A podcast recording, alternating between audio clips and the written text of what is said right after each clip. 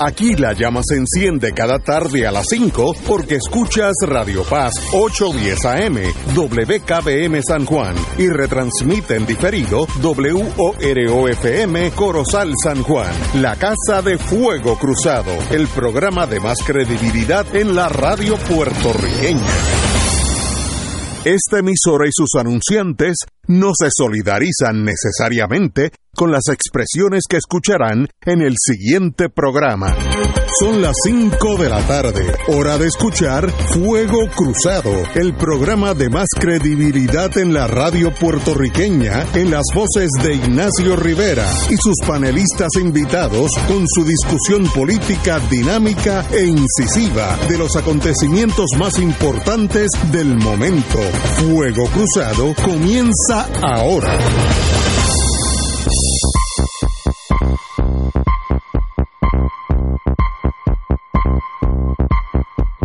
Muy buenas tardes, amigos y amigas de Fuego Cruzado. Estamos hoy en un frío, frío día de febrero, 27 de febrero. Aquí el, el aire está apagado y con todo eso hace frío, así que obviamente nosotros no estamos acostumbrados a vivir en el Ártico, en Alaska, por allá, ya, que todavía no hay ni luz, porque no, hay, porque no sale el sol, no, no, no haya luz eléctrica. Anyway, Arturo, qué bueno estar contigo. Igualmente para mí estar aquí junto a ti, Ignacio. Así que muchos saludos a ti y a toda la audiencia que siempre nos escucha. Estamos en espera de doña Marilú, pero vamos a empezar con la encuesta de Noticel. Como yo, yo siempre he dicho, o uno cree en las encuestas o uno no cree en las encuestas.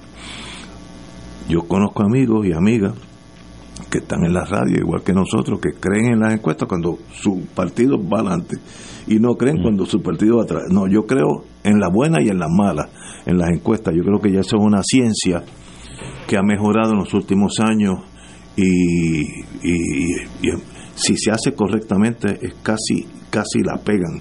Eh, este, en, este, en, esta última elección en Argentina, eh, la misma eh, corporación que hizo la encuesta del, del periódico eh, la pegó en Argentina cuando era un imposible que mi ley ganara. Así es que esa ciencia se ha ido mejorando, como todo en la vida. La medicina, la aviación, todo ha ido mejorando. Así que uno o cree o no cree. Pero no me venga solamente yo. Qué buenas las encuestas cuando yo estoy adelante, porque así no es la vida. Pero vamos, vamos a. Hay aquí algo contradictorio que también es posible en las encuestas. El 67.1 de los encuestados por Atlas International, Intel, Intel. Eh, desaprobó la forma en que el gobernador Pedro Pierluisi está conduciendo el gobierno. Bueno, punto. Y un, eh, un 53 expresó que su desempeño es malo o muy malo. En tanto, el 26 aprueba su gestión y el, el 6.5 afirmó que, no sabe.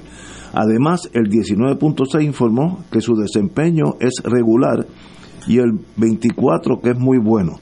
Si, to, si yo sumo todos los que los, los, números que di ahora mismo, de los desde regular hasta bueno, suben 69. Así que no puede haber un 69 pro Pierluisi en este caso y un 67 en contra de Pierluisi, son más, más de 100%. Pero eso me lo explicó a mí un amigo que sabe de eso, es que varias personas pueden estar a favor en, de ti en algunas cosas y en contra de otros, entonces cu cuenta doble. Así que, pero obviamente eh, ese número es para uno preocuparse si está en la gerencia del Partido Nuevo, porque, y uno lo siente, ese ambiente de, no desesperación, pero frustración. frustración, uno lo siente en el ambiente, yo en eso oigan al pueblo y ustedes van a saber lo que está pasando. Eh, ahora, cuando se le pregunta al electorado cómo estaba la situación económica de su familia en Puerto Rico, el 33% afirmó que era buena. Eso choca con el número anterior.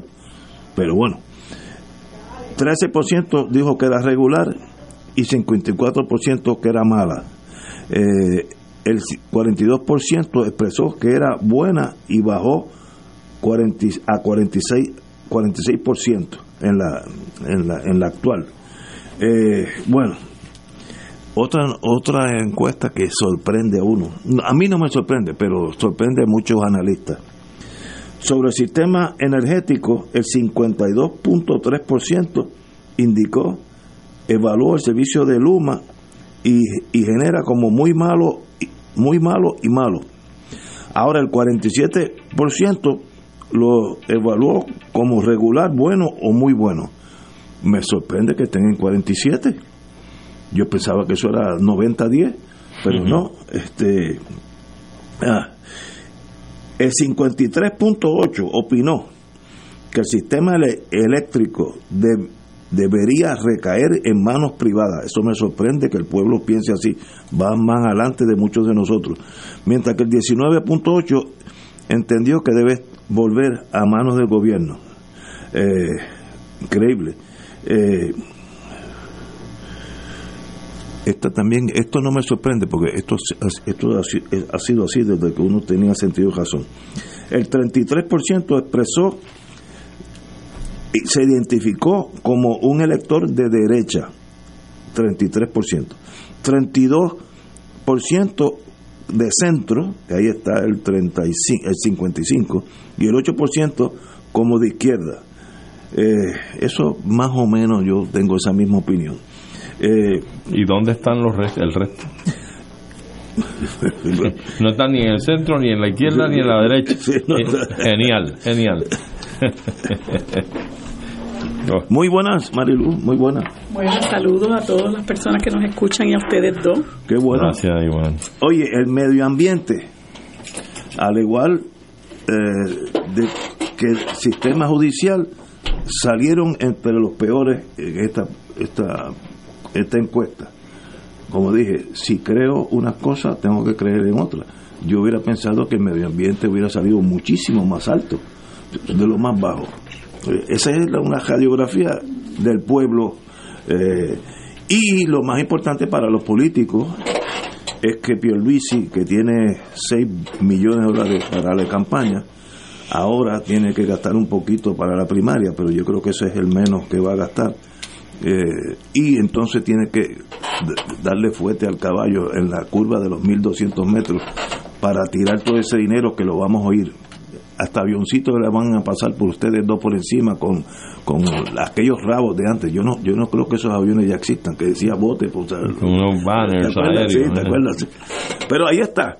Eh, el 67.1 dice que el gobernador desaprobó la forma que el gobernador gobierna. Eh, 53 eh, dice que es malo o muy malo. El, el 26 aprueba su gestión y el 19.1 eh, dice que es regular y 24% dice que es muy, muy bueno, bueno o muy bueno. En otras palabras, el país está dividido como siempre. Eh, eh, los números que me están dando aquí me da la impresión que el PNP está más o menos igual que antes, que es un 33, que es bajito. ya esta compañía, este Noticel, eh, vía Noticel, ah, juzgará al Partido Popular, que yo estoy seguro que no está en 32, de eso estoy seguro, pero vamos a ver, tal vez yo he equivocado sea yo. Y el, y la el partido que hay que velar, el movimiento que, que, la alianza. Es la alianza. Ese es el, si yo fuera del PNP, de la dirección, que no lo soy, eh, el target tiene que ser la alianza, no el Partido Popular que está en, el centro médico en emergencia.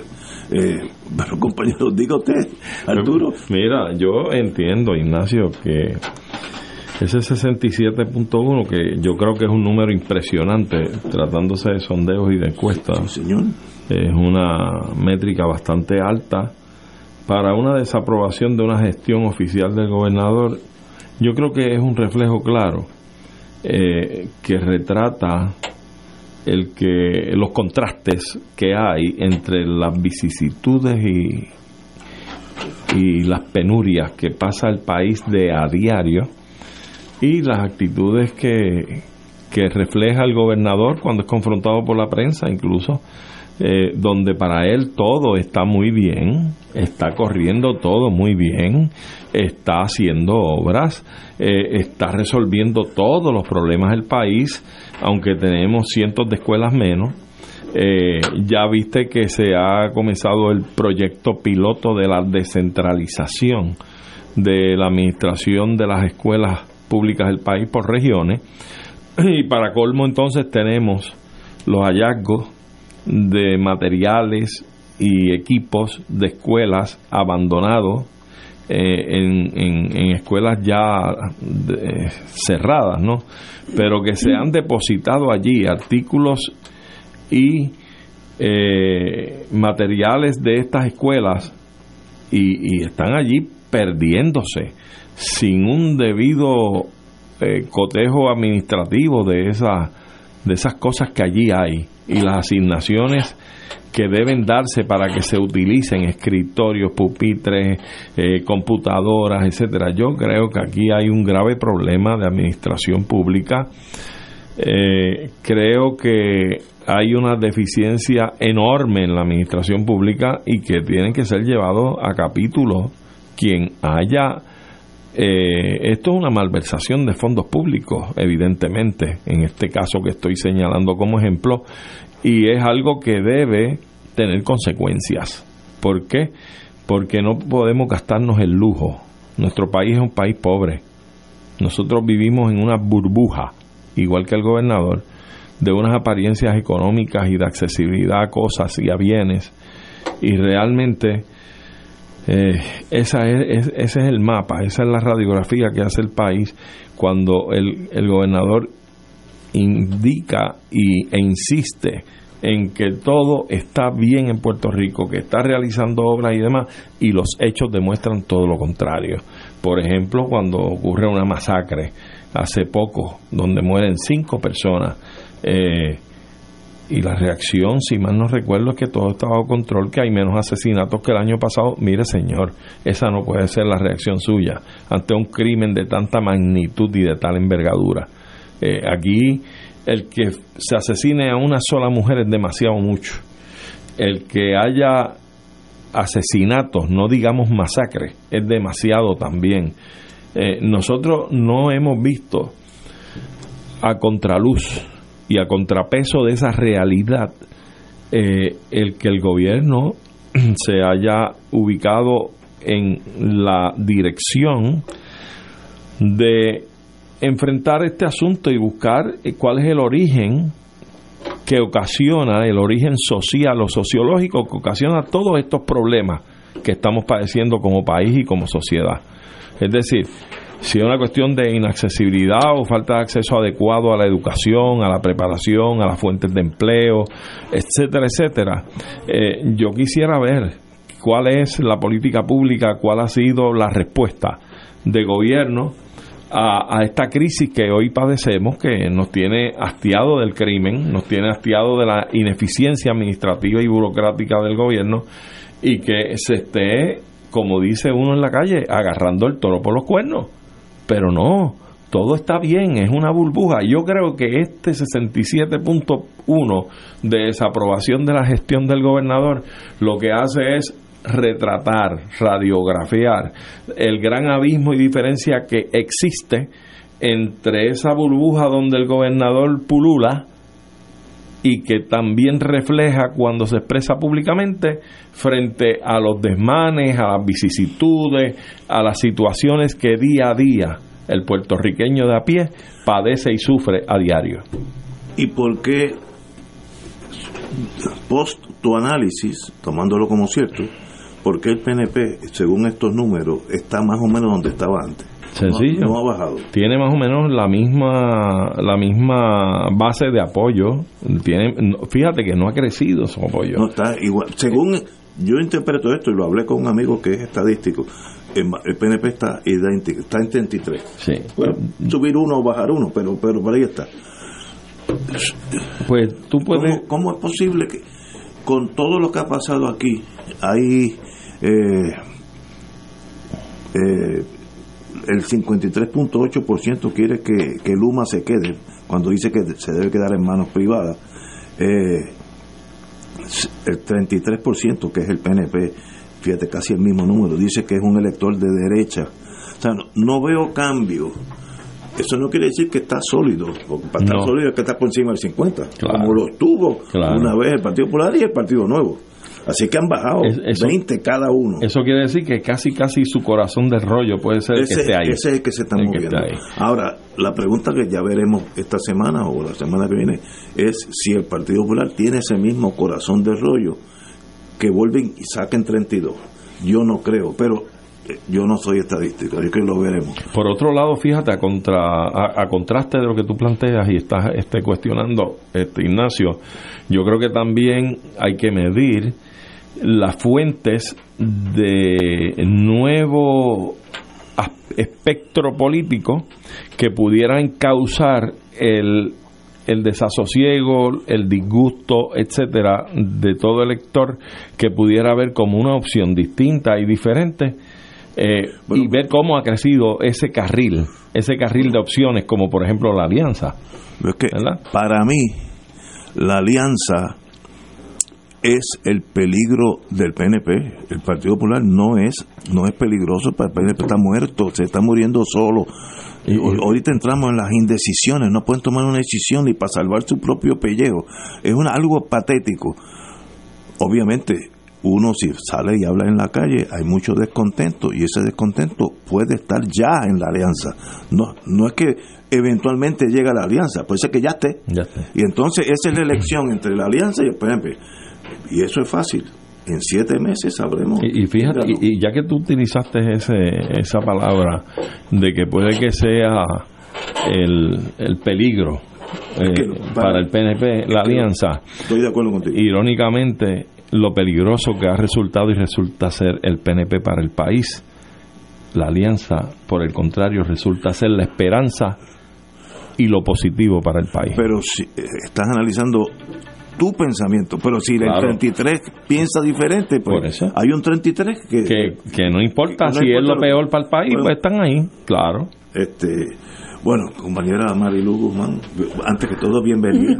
Gracias. Este, pues mira, yo no he podido leer con calma esa encuesta, pero pero me aventuro a decir algunas cosas a pesar de que quisiera leerla con, con calma. Eh, esta compañía, pues es una compañía que, pues se dice, ¿no? Que está muy bien ranqueada entre las compañías encuestadoras, que es la compañía que encuestó los recientes resultados de las elecciones de, que perdón, que encuestó las elecciones de Argentina. Eh, y de hecho hay una noticia donde aparece, ¿verdad? Más o menos un escalafón de dónde está esta, esta encuestadora Atlas Intel.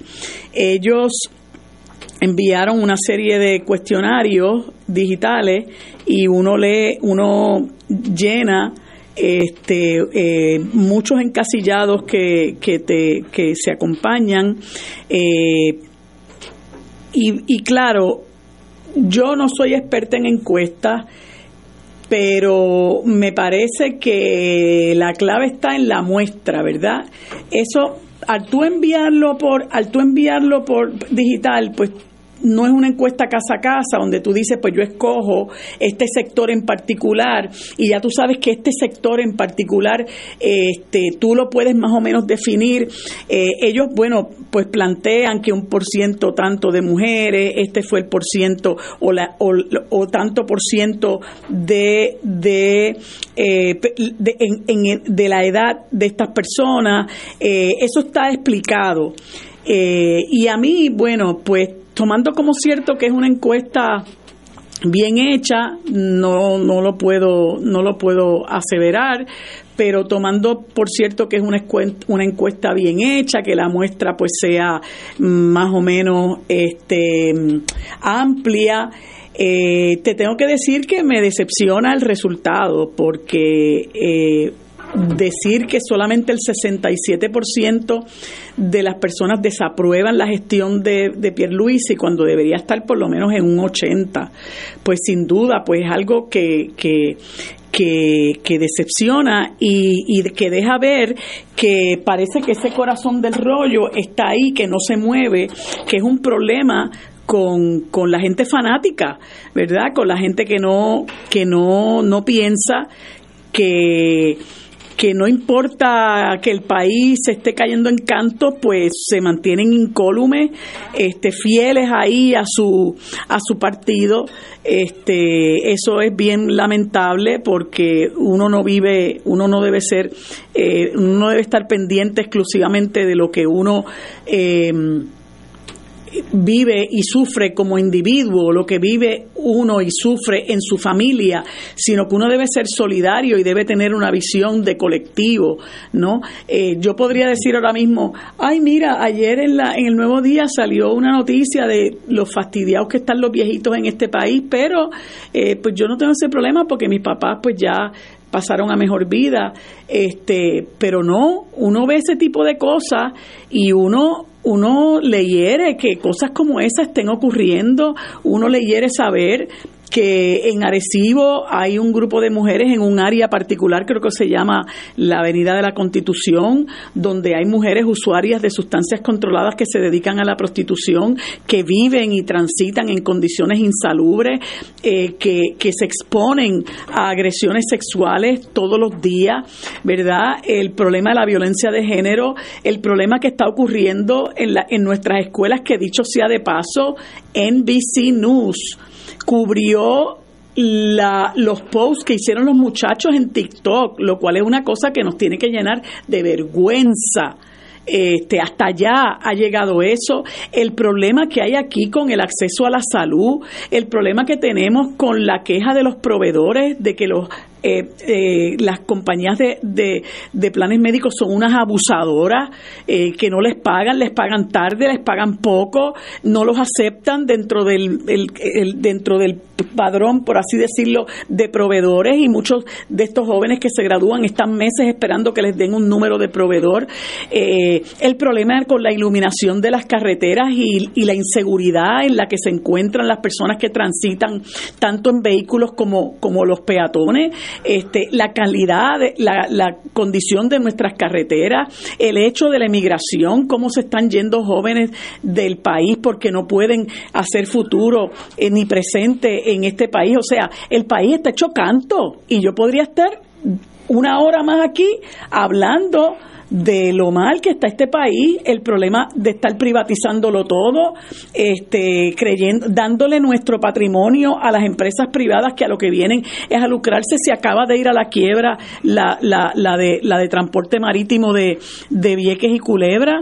Este, entonces tú Pero ¿y por qué choca con el 33? Bueno, bueno, eso, eso te voy a explicar, eso es lo que te voy a hacer, te voy a hacer de, nada eso lo ha afectado. Te quiero hacer llegar mi sentir y por eso es que estoy decepcionada, porque llevo 10 minutos diciéndote lo fastidiado que está este país y pudiera estar 15 minutos más, ¿verdad? Con un montón de problemas que, que a lo mejor yo no vivo, porque yo creo que yo soy una privilegiada en, en este país, ¿verdad? Tengo mi trabajo, tengo mi techo seguro, mi familia está bien, yo tengo salud, este, etcétera.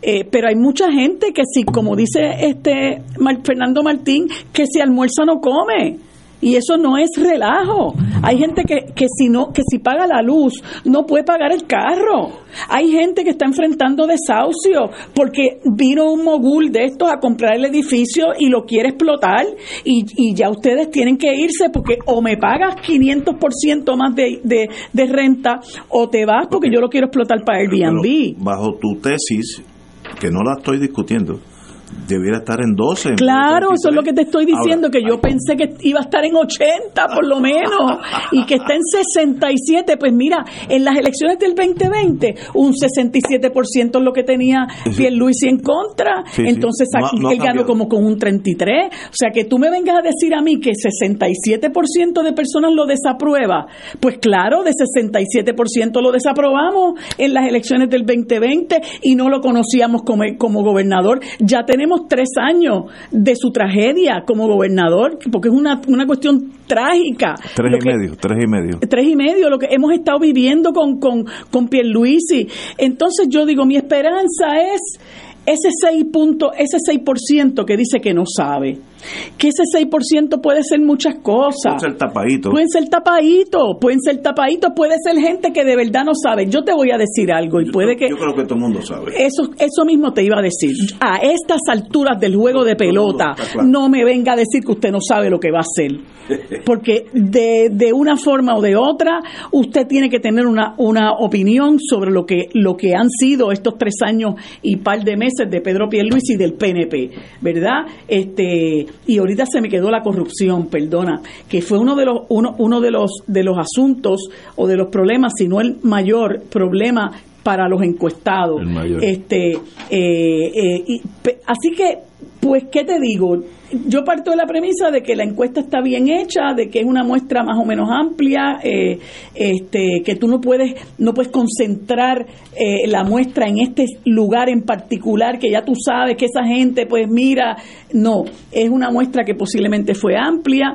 Eh, y, y yo, pues, te digo, me decepcioné, me decepcioné. Eh, pero esa es mi esperanza. Mi esperanza es que ese 67% siga creciendo. Yo no nos podemos olvidar que, que, que, Victoria Ciudadana y, y, el PIB eh, entre los dos sumaron 28%. O sea, que si él tiene un 30% en su contra, todavía estamos atrás, pero con ese 6%, vamos a suponer que esa gente, 3% de esa gente, 4% de esa gente se mueva para la alianza, pues tenemos una esperanza, pero de verdad que me decepcionó. Pero Marilu, eh, estoy hablando en contra de mis intereses.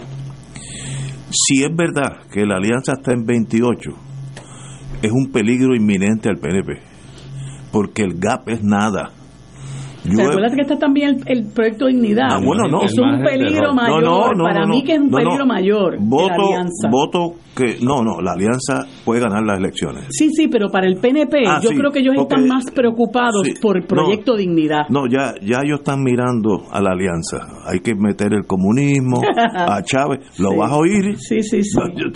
Yo, conozco mi este. Pero, Chiquito parte 2. Ese es el peligro.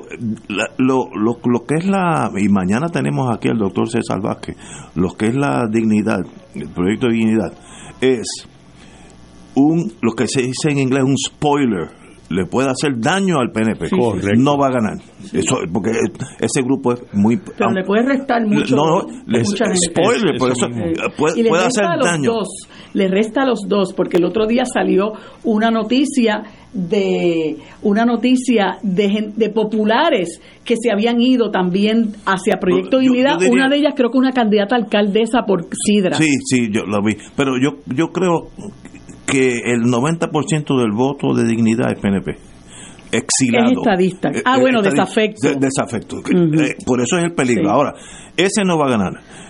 La alianza, con un golpe de suerte, un chisme, faltan siete meses, puede ganar las elecciones. Por tanto, si uno es PNP, ese es el target. Hay que buscar el asunto que sea. Y volver a hablar del Che Guevara. el, problema, Yo conozco a mi gente, el, comunismo, cómo viven en Cuba, que se mueren de hambre los niños en las calles. Todas esas mentiras las vas a oír. En términos estratégicos, el problema del PNP es en dos vías.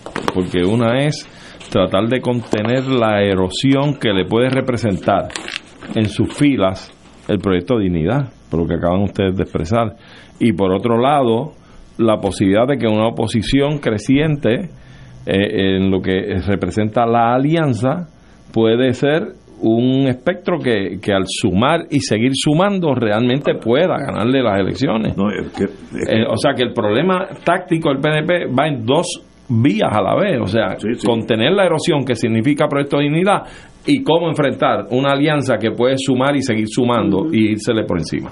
Ese es el problema del Pero sí, y este es un problema. Y, después te voy a contar algo más, pero yo creo Vamos a una pausa, porque si no, el sistema capitalista viene y, nos apaga la luz. Vamos a una pausa.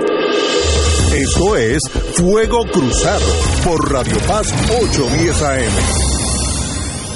Ahora los electores de Puerto Rico cuentan con un nuevo sistema para realizar toda una variedad de transacciones electorales electrónicamente desde cualquier parte, de manera fácil, segura y confiable. Con el nuevo registro electrónico de electores ERE, el poder está en tus manos. Visita entusmanospr.com e inscríbete, reactívate o transfiérete para votar. Mensaje de la Comisión Estatal de Elecciones de Puerto Rico, autorizado por la Oficina del Contralor Electoral OCESA 2023-01037.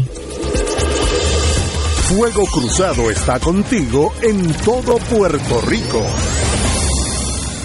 El Colegio San Pedro Mártir de Verona anuncia su matrícula 2024-2025 desde prekinder hasta cuarto año. Acreditado por la Middle State Association y el Consejo General de Educación, ofrece laboratorios de ciencias y matemáticas, pizarras interactivas, recursos tecnológicos con laboratorio de computadoras y biblioteca, entre otros. Respaldado por un amplio programa deportivo. Descubre lo nuevo en un gran centro educativo en Guaynabo. Colegio San San Pedro Mártir de Verona, 787-720-2219, 720-2219. Escucha los sábados a las 5 de la tarde para servirte un programa del Colegio de Profesionales del Trabajo Social de Puerto Rico con los temas de interés a la comunidad. Recuerda, los sábados a las 5 de la tarde para servirte por Radio Paz 810. Radio Paz te ofrece el mejor motivo para levantarte temprano y disfrutar el comienzo de un nuevo día de lunes a viernes con Enrique Liboy y Radio Paz en la mañana. La dosis perfecta de noticias, deportes y éxitos musicales de todos los tiempos, humor y curiosidades, calendario de actividades y tus peticiones musicales por el 787-300-4982. Conéctate con el 810 AM de lunes a viernes con Enrique Liboy y Radio Paz en la mañana. Si te gusta la industria radial, esta oportunidad es para ti. Se solicita director o directora de tráfico que tenga conocimientos en programas de computadoras y programas de tráfico y por lo menos dos años de experiencia para Radio Oro y Radio Paz. Si crees tener las destrezas para unirte al equipo de trabajo, envía tu resumen a mmatos.arqsj.org. Repito, mmatos.arqsj.org. Patrono con igualdad de empleo. Y ahora continúa Fuego Cruzado.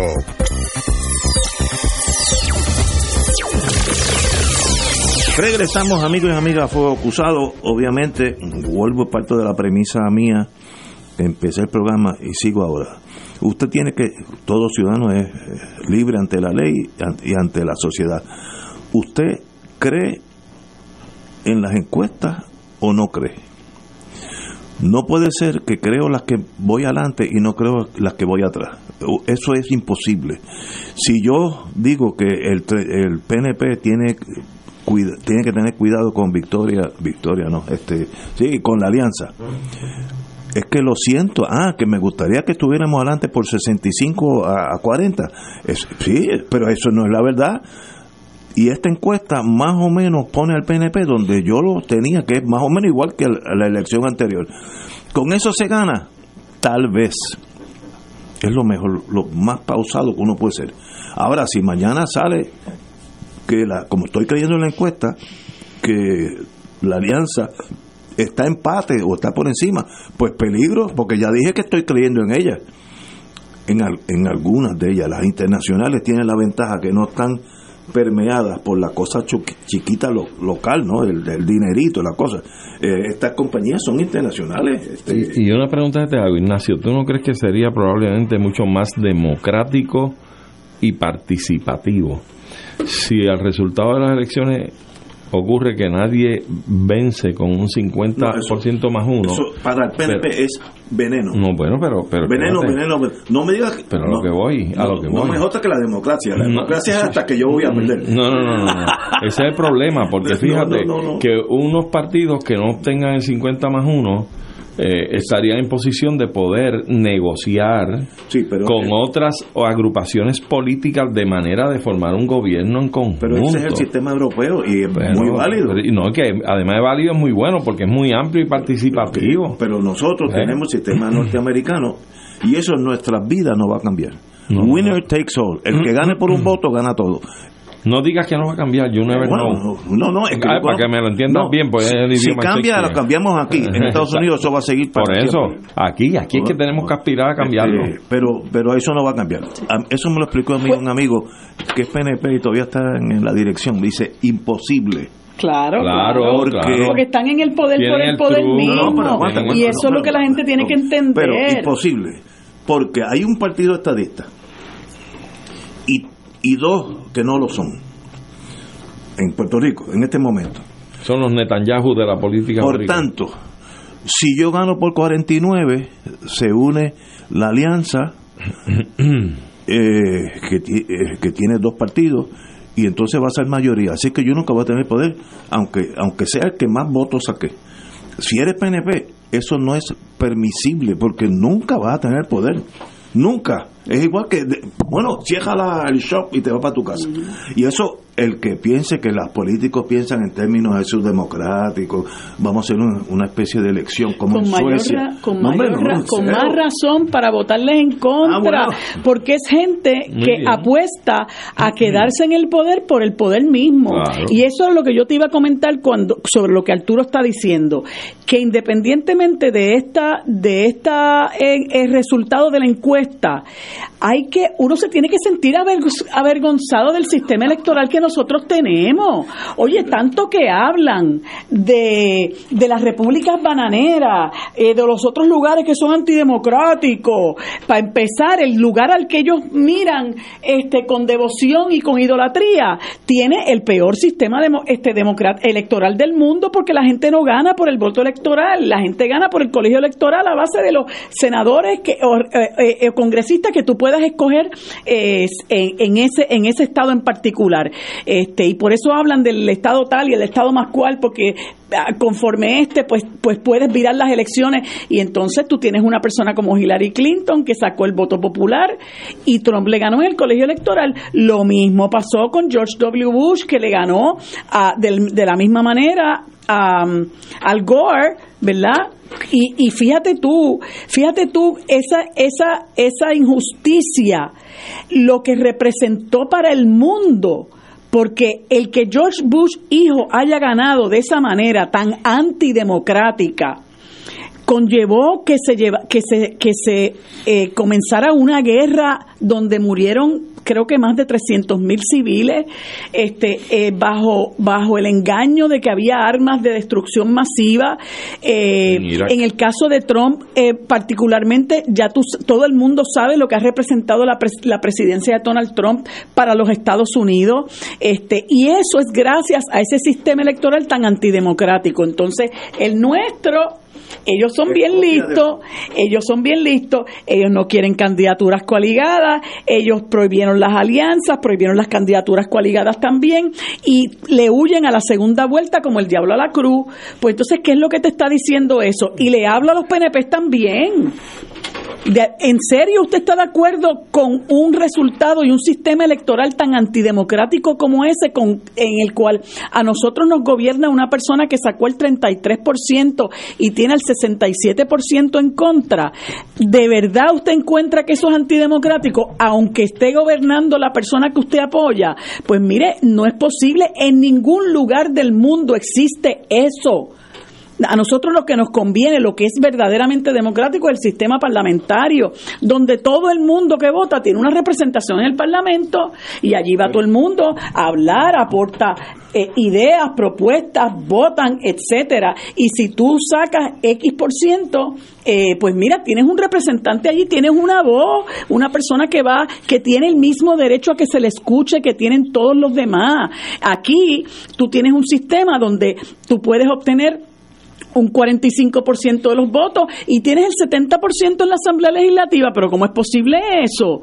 Entonces, si usted lo mira desde afuera, lo mira de la óptica más objetiva posible, usted no puede estar de acuerdo con un sistema como ese, que es el, el que están promoviendo el, el PNP y los populares. ¿Para qué? Para quedarse en el poder, pero, pero por el poder mismo, no es para hacer cambio social ni para hacer justicia social y la historia está ahí.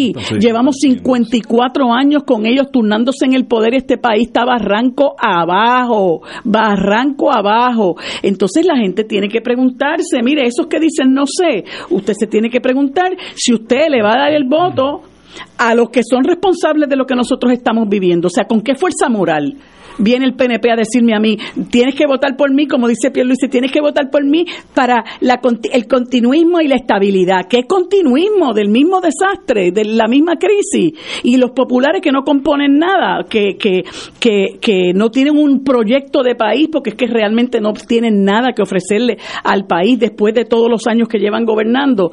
No, hombre, no, yo creo que hay que ser responsable y decir, usted, usted quiere a su país, usted quiere un mejor país para sus hijos, para sus nietos, este, para su familia, este, pues no puede seguir votando por los responsables de la crisis.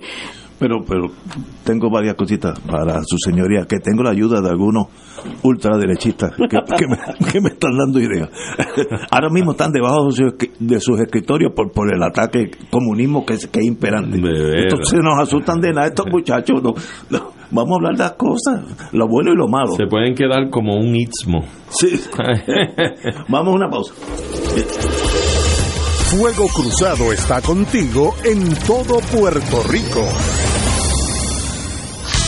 Gracias por tu actitud positiva, tu resistencia y tu voluntad para ir más allá. Tus esfuerzos marcan una diferencia significativa en tu dedicación al trabajo, que es realmente bien inspiradora. Gracias a todas las vendedoras y vendedores de oro 92.5 FM y Radio Paz 810 AM por sus continuos esfuerzos para mejorar y contribuir al éxito de nuestro equipo de ventas. ¡Felicidades!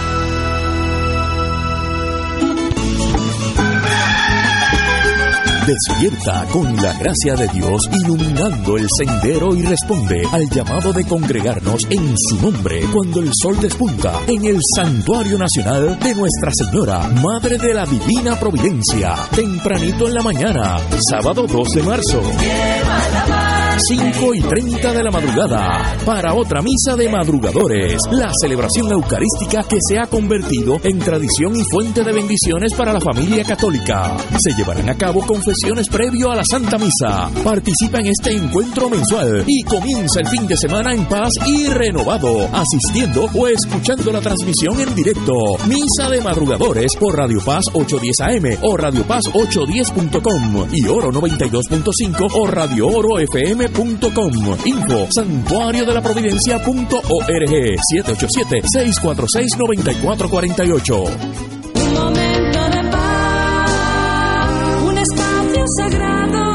La mañana del domingo se convierte en una experiencia edificante para compartir con Dania Ponte momentos de paz dominical, testimonios, reflexiones, pensamientos, oraciones, anécdotas y música para fortalecer tu espíritu y enfrentar la vida positivamente. Recibe bendición en el día del Señor y comienza tu semana con momentos de paz dominical junto a Dania Ponte los domingos de 7 y 30 a 8 de la mañana por Radio Paz 810.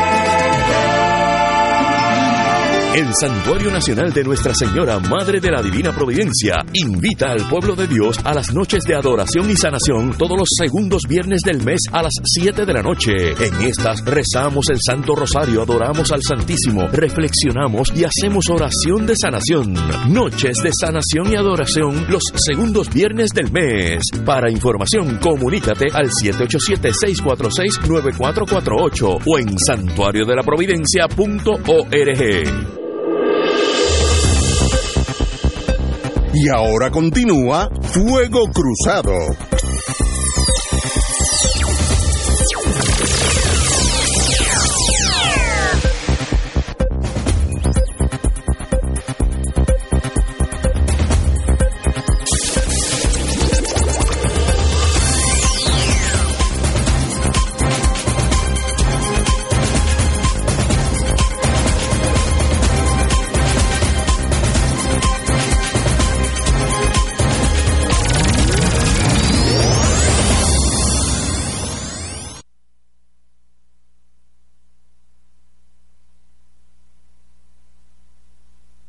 Regresamos.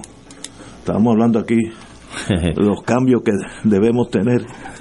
Eh, y oye, pero tocamos un punto que estamos en, en, en inglés se dice, en el inglés barato, cahoots, que estamos de acuerdo.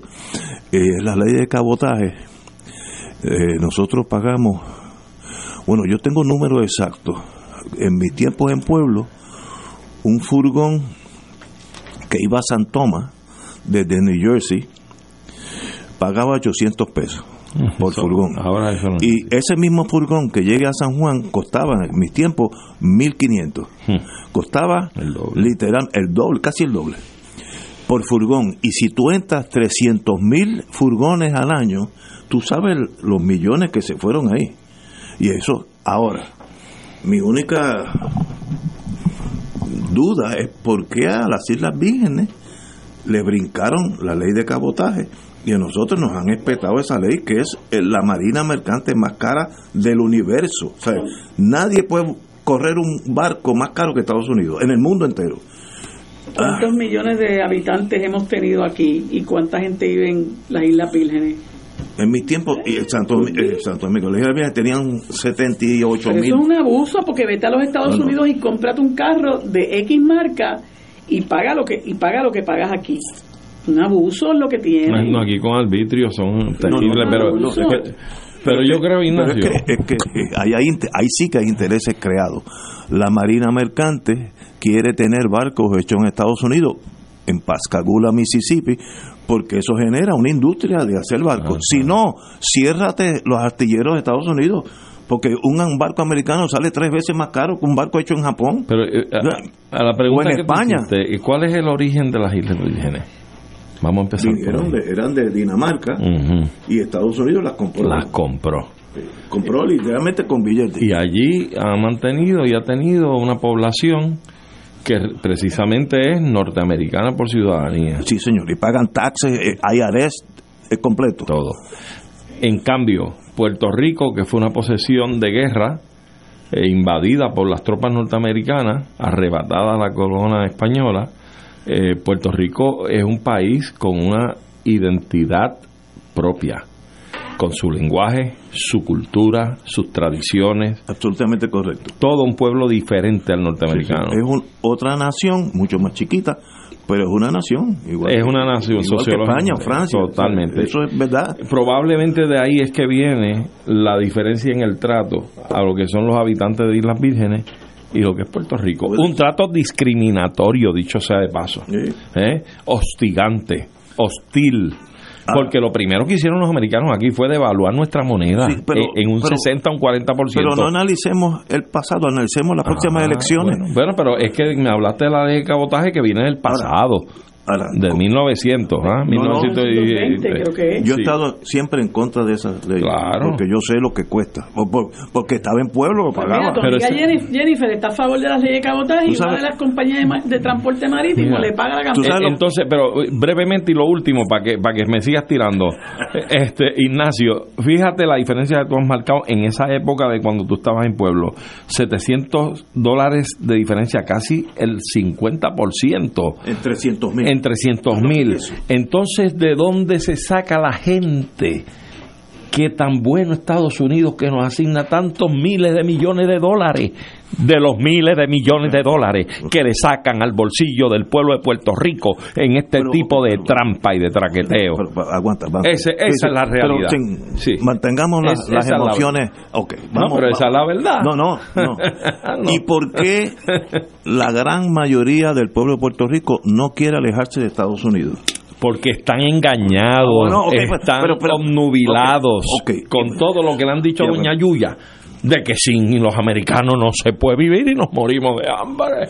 Ok, Algo pasa que el pueblo no sigue la directriz que sale de su alma, del alma de ustedes dos, con mucha pureza, no estoy cuestionándola, pero el pueblo no lo sigue. No lo sigue porque no nos creen. Bueno, O sea, pero- no nos creen pero ¿qué hay que con decirle? la independencia y la soberanía nosotros vamos a ser mucho más prósperos porque vamos a tener en nuestras manos los mecanismos para desarrollarnos económicamente, uno de los cuales nos vamos a desprender es de las leyes de cabotaje y de las aduanas que las podemos comprar nosotros y pod- eh, cobrar nosotros y podríamos ser dueños del espacio aéreo y decidimos qué, qué líneas aéreas vienen aquí, qué líneas aéreas no vienen y cobramos por, por, por, por llegar a nuestros a nuestros puertos, pero pero con los americanos son dueños de todo eso y además se han encargado desde que llegaron aquí, se han encargado de mantener casi la mitad, di- digo, de un tiempo para acá, porque cuando los años 30 la, la- la pobreza era extrema, pero de un año, de un, de un tiempo para acá se han encargado de mantener casi la mitad de la gente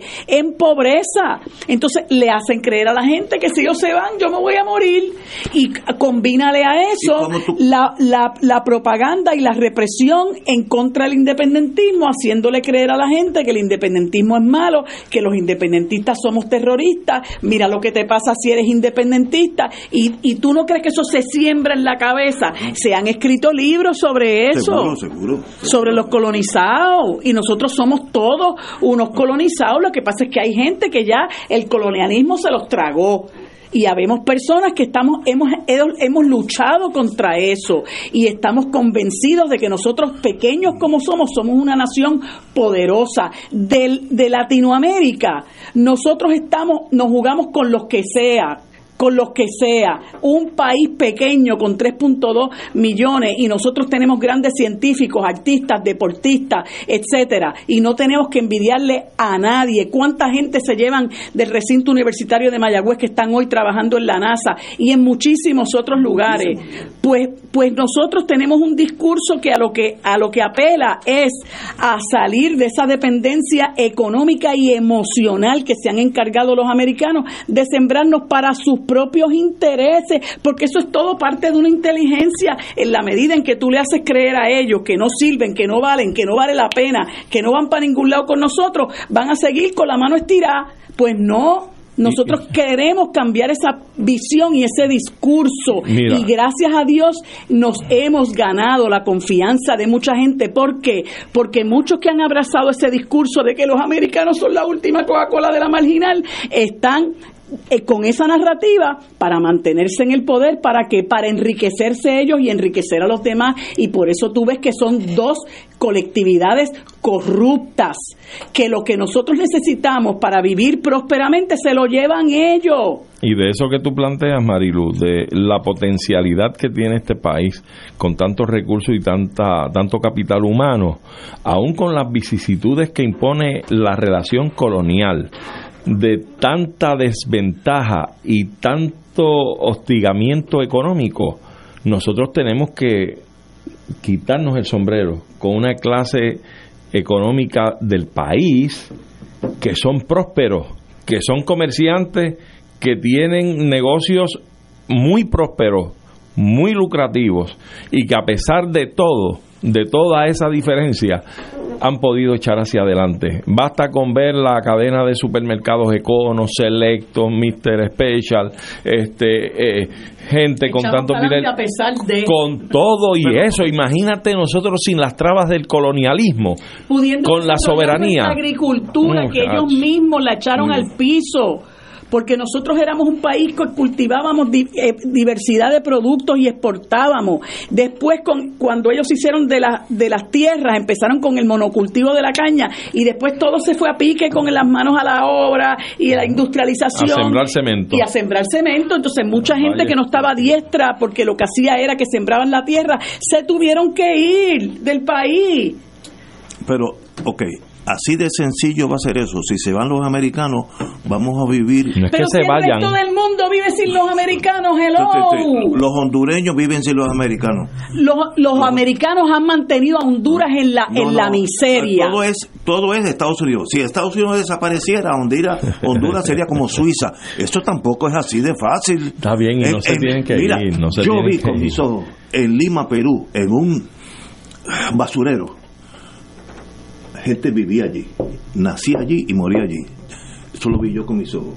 Eso es para nosotros inconcebible. ¿Sabes? Pero ¿y a, qué tú qui- ¿A quién tú crees que responde el No, gobierno no. de, de Perú? No, no, pero los Perú lo, lo, lo ha, lo ha gobernado no históricamente una oligarquía. Y eso no es culpa de esa oligarquía. Honduras también, pero esas oligarquías muchas veces están Apadrinadas. por los Estados Unidos. Bueno, Mira, ¿dónde está ahora mismo, dónde está ahora mismo el Comando Sur? En Ecuador metido. Ah, porque vino ese revolú y vino Novoa y le abrió las puertas a la gente, al, al- al Comando Sur. Pero eso son naciones eh, ¿Y cuántas dictaduras, cuántas Bueno. dictaduras no han apoyado a lo largo de la Yo te- historia? yo te las puedo decir. Han quitado, han quitado Y presidentes y para gobiernos poner democráticos los han, los han Para poner, para poner gobiernos Hablando títeres, aquí entre nosotros. serviles. Pero ustedes tienen una esperanza que yo creo que se dé, y, y más, si fuera apostador, se va a dar. Amén. No, no, se va a dar. Te voy a decir por qué. No es, el movimiento aquí va a ser igual. 98% por Estados Unidos. Eso va a ser. Y con eso no hay problema. Ana, aguanta, Podemos aguanta. ser amigos No, no, de no, los aguanta, Estados aguanta, aguanta. Unidos. Con eso no hay problema. Tenemos la, más de la mitad de nuestra gente viviendo allá.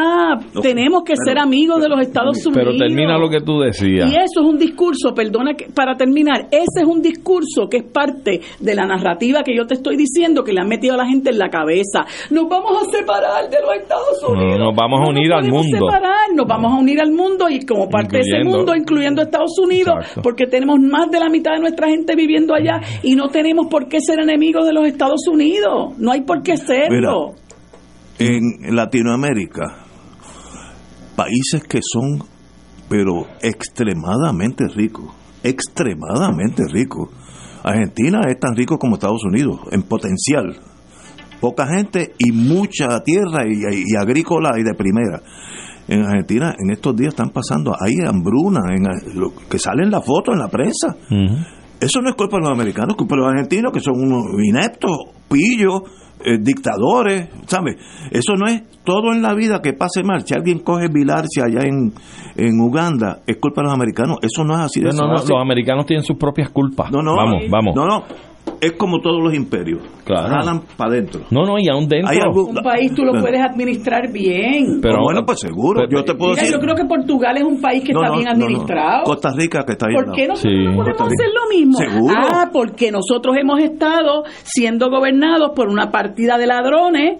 Ah, que lo que quieren es no solamente eh, entregarle nuestro patrimonio al inversionista extranjero, sino robarse lo que puedan, lo que se puedan pero eso robar. es culpa de nosotros. Eso, eso, eso. hay- Sí, pero nosotros, somos una colonia. Tenemos Nosotros que votar diferente. Y no puedes soslayar Pues, ese dato. Somos sí, una sí. colonia. Nosotros no podemos hacer muchas cosas en- porque el Congreso nos lo Y impide. en Latinoamérica. Para empezar, tenemos una junta de control también. fiscal. Sí, claro. O sea, no creas que esto es. eh, Oye, esto no este- es Suiza. Y en Estados Unidos. No, no, Estados Unidos. Allí sí que. Está- allí allí está son- el AMPA. No, no, no, allí Ah, sí que son. sí. grandes. Mira, yo vi una vez.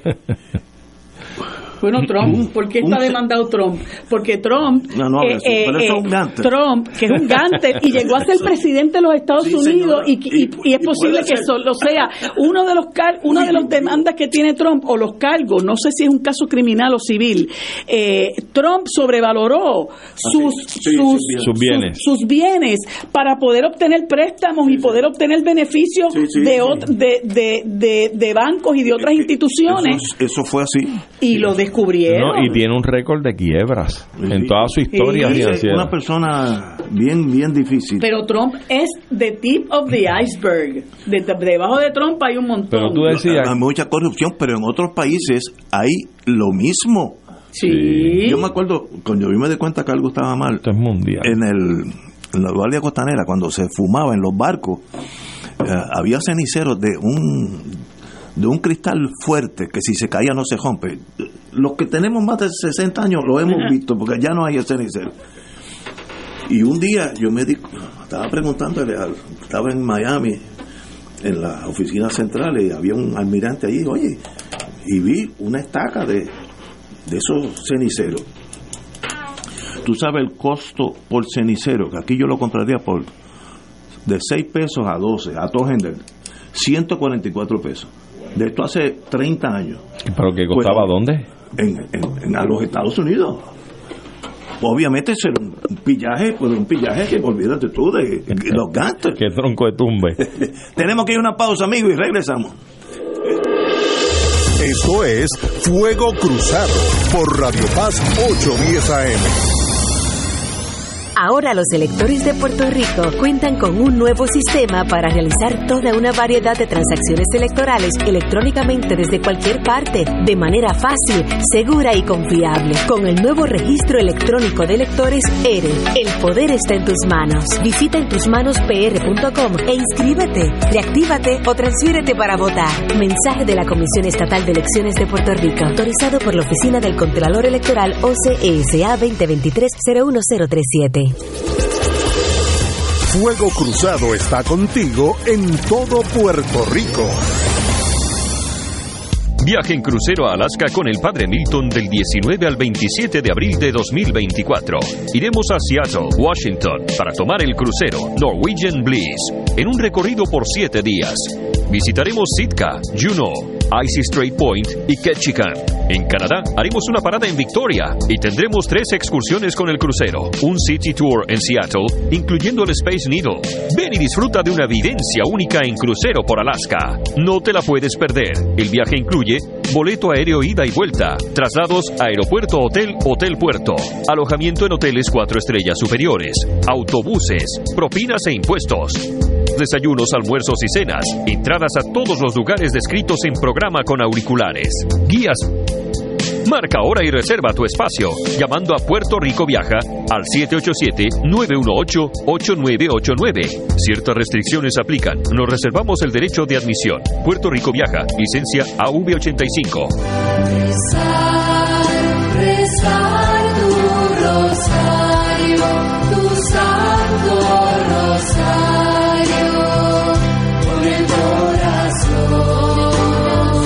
El rosario nos ayuda a contemplar la vida de Jesús mediante los ojos de María y cada noche por Radio Paz alcanzas esa unión espiritual con nuestro Señor de la mano de su Madre. Acompáñanos a rezar el Santo Rosario a las 7 de lunes a viernes en la emisora donde ser mejor es posible. Radio Paz 810 AM.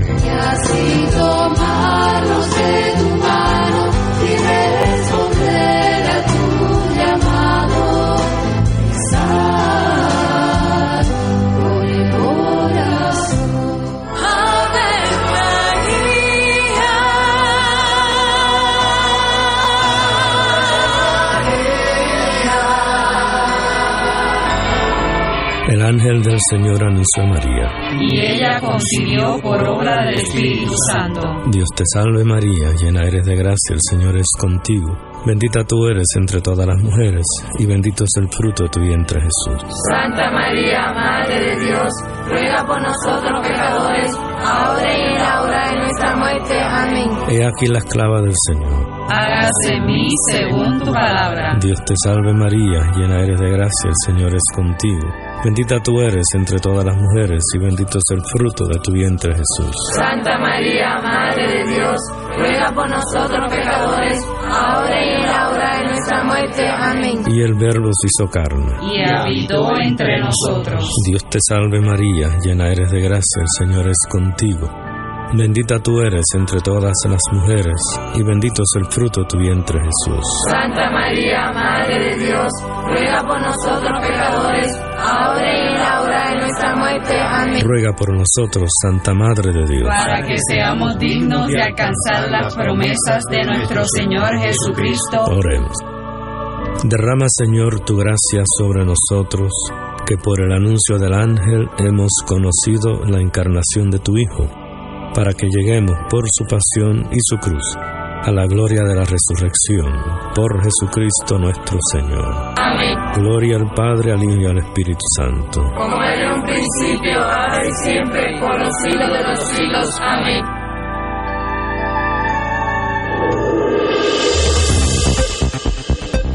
Y ahora continúa Fuego Cruzado.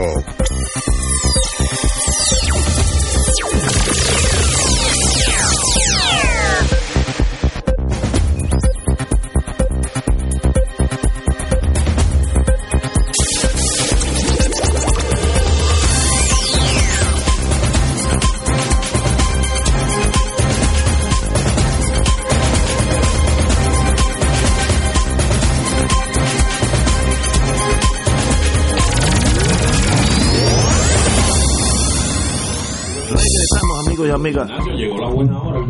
Oye, llegó llegó la, la hora de Severino. Aquí estamos, aquí No, estamos mira, son las seis y cuatro, ya recibí un mensaje de un desesperado amigo mío. Y de bueno, y Severino. ¿dónde Cállense ya. pongan a Severino, fue fino. Eso es lo que estaba pensando, pero dijo, pongan a Severino. Bueno, a dos años de la guerra de Ucrania, oye, como pasa el tiempo, dos años a tiro limpio. Increíble, ¿ah? ¿Cómo ha cambiado la escena internacional?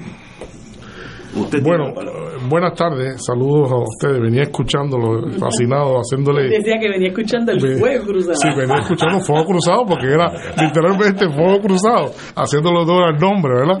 Este, así que este el pasado 24 de febrero pues eh, se cumplieron exactamente dos años de la incursión, ¿verdad? Para ya de, de hecho la discusión comienza con el mismo día, ¿no? Para unas personas ha sido una invasión, otras personas hablan de una incursión, otras personas hablan de que fue una eh, invasión provocada. Bueno, ya a partir de estos dos años se ha podido acumular muchísima información sobre qué fue eh, y cómo se originó este este conflicto mucho antes del 24 de, de febrero, ¿no? Y, y ya yo creo que no es raro escuchar que el común denominador sea pensar que había comenzado el, en el 2014 precisamente, ¿no?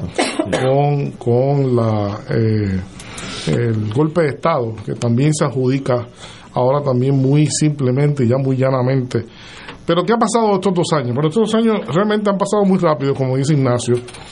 Eh, pero han pasado muchísimas cosas. Han pasado muchísimas cosas en el, en el ámbito internacional. Yo creo que podemos comenzar por las últimas, por los acontecimientos quizás más recientes, eh, conectándolo un poco a lo que a lo que ustedes discutían de cómo se le, se le dobla el brazo a algunos políticos, ¿verdad? Este, eh, como que hablaba Ignacio. Y uno de estos casos ha sido el caso del primer ministro de Hungría, que luego de eh, meses de tajureo, eh, oponiéndose a que eh, se llevara al Parlamento húngaro eh, la votación para la admisión de Suecia a la... Se oponía. a- sí, se oponía ferozmente al ingreso de, de ese país a la OTAN, ¿verdad? Este, todo el mundo también conoce o debe conocer que Víctor Orbán es parte de la Unión Europea, eh, pero ha mantenido siempre, todos estos dos años, una actitud bastante cercana al presidente Putin, eh, no, no cercana a las decisiones que ha tomado eh, Europa. Una de las cosas que ha sucedido ahora recientemente es que con esa votación que se viabilizó ayer, oficialmente Suecia se convierte en miembro de la OTAN. Increíble. ¿verdad?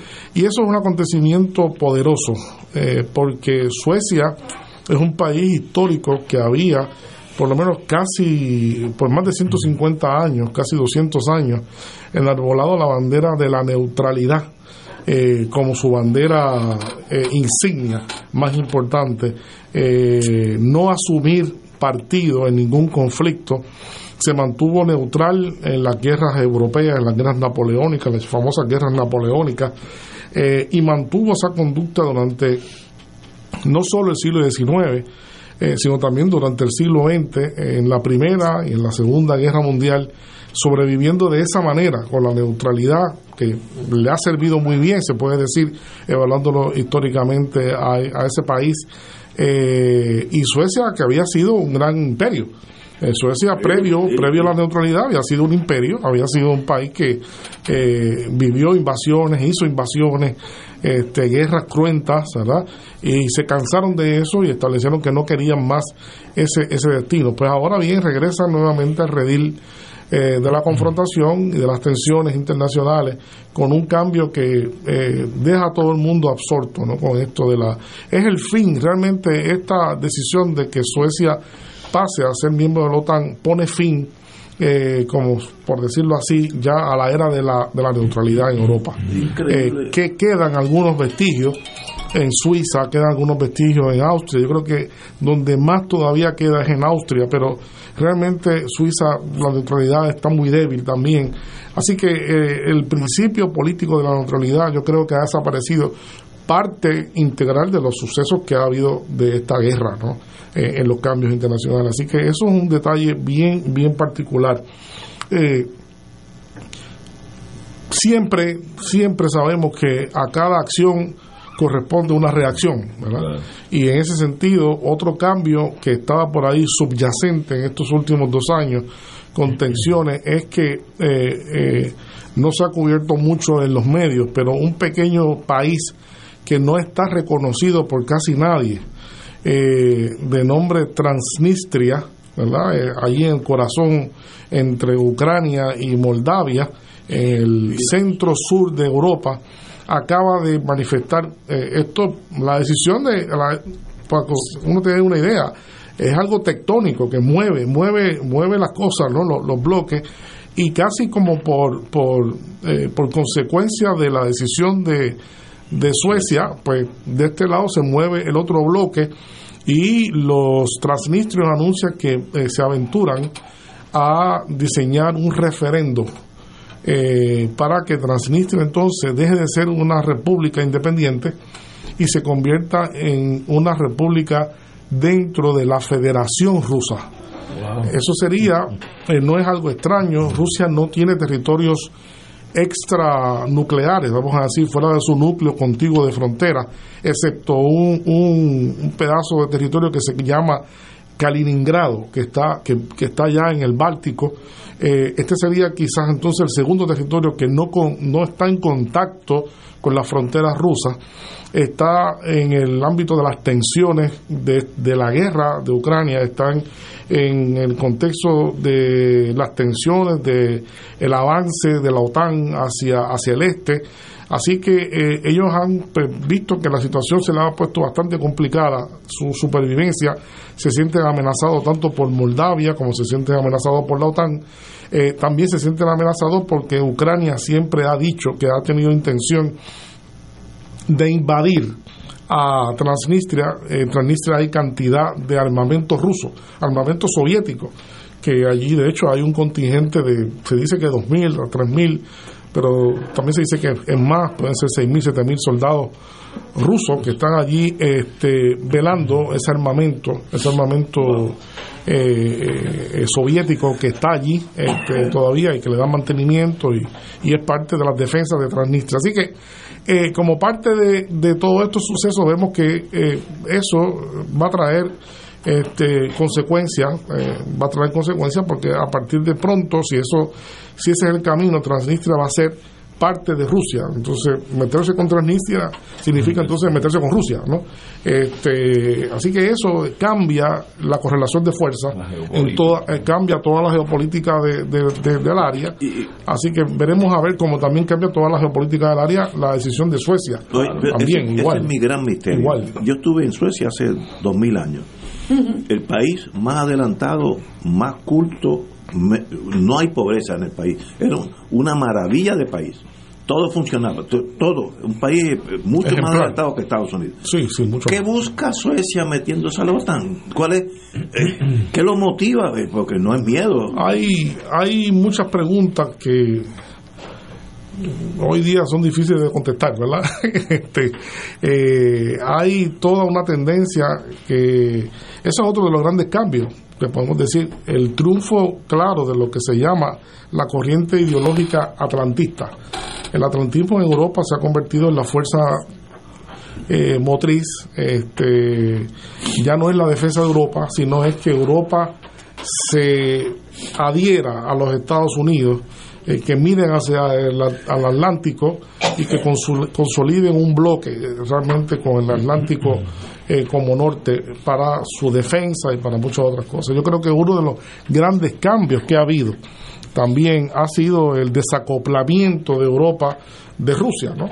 Todo es, es muy es muy conocido que desde Billy Brandt, que hoy lo menciona en un artículo Rafa eh. Rafael Cox Salomán, Muy al, bueno, al famoso al famoso eh, canciller eh, alemán que fue el, el artífice de la política eh, de, de traer, acercar a Europa a Rusia y de conseguir que Rusia le pusiera a la disposición a Europa cantidades eh, grandísimas de tanto de petróleo como de gas natural. Eso permitió que Alemania, todavía en proceso de reconstrucción, pudiera consolidar su industria y convertirse en el milagro económico que ha sido hasta ahora, ¿verdad? Hasta, hasta reciente, este, porque la situación en Alemania no, no, está, no, está, no está buena. Así que eh, ese, ese tema, ese es un tema también importante que podemos reflexionar a partir de estos dos años. Eh, Estados Unidos, sin duda alguna, ha logrado eh, también triunfos importantes. Estados Unidos ha logrado, número uno, del desacoplar, como ya mencioné, a, a Rusia de Europa. Eso es un triunfo estratégico importante.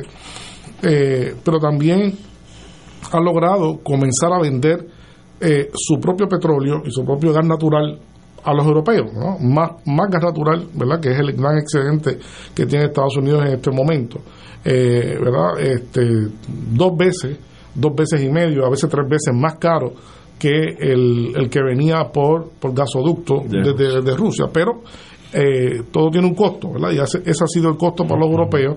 Eh, otro de los grandes cambios que Mal ha habido. negocio, mal negocio. Eh, mal, mal negocio, sí, bueno, lo compran. han- ahora están comprando muchos de los productos que le compraban a Rusia este, en- con intermediarios, eh, casi 90% entonces, con intermediarios que, que, tienen, que tienen un costo.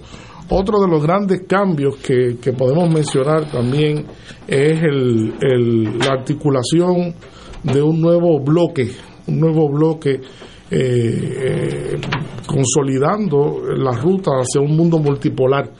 Eh, con toda esta este, agresión que ha habido, sobre todo con esta tendencia rusofóbica y de apartamento, apartamento, apartamento de Rusia de, de- de Occidente, desacoplar a Rusia de, de Occidente, lo que ha llevado es a la consecuencia lógica de acercar a Rusia a China. Y se han, se han, han crecido eh, como aliados, como grandes aliados, ¿no?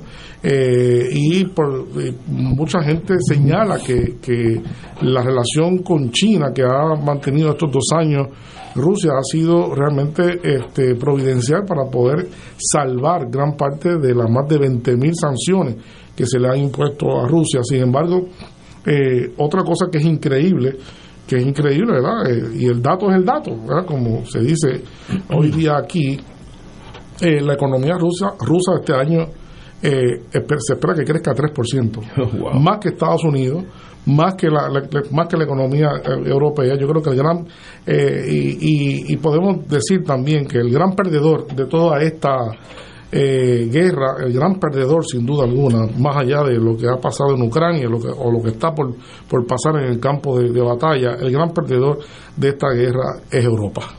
Yo creo que el gran perdedor es Europa. Europa, eh, en su visión atlantista, ha perdido capacidad de soberanía, ha perdido capacidad de independencia, ha perdido este, capacidad de mantener una economía que está arruinada. Hoy día, eh, la peor economía de, de todos estos países que están cercanos al conflicto es la de, es la de Europa. En una, en una eh, están técnicamente en una recesión eh, los europeos, con una inflación eh, galopante, el- el no crece, el motor, el motor, hablamos de Alemania hace un ratito, y el motor de la economía europea, que es Alemania, se encuentra Esbielado. este, esbielado. Esa es la palabra, se esbieló, el motor se Sí, mal. porque el insumo principal de esa economía realmente era, era el petróleo y el gas natural barato. Que llegaba de Rusia. Que llegaba de Rusia. Y entonces eso ha sido un golpe Se, mortal. Se, se dispararon en el pie. Se dispararon como, como decían en el campo, como churumbeli, ¿verdad?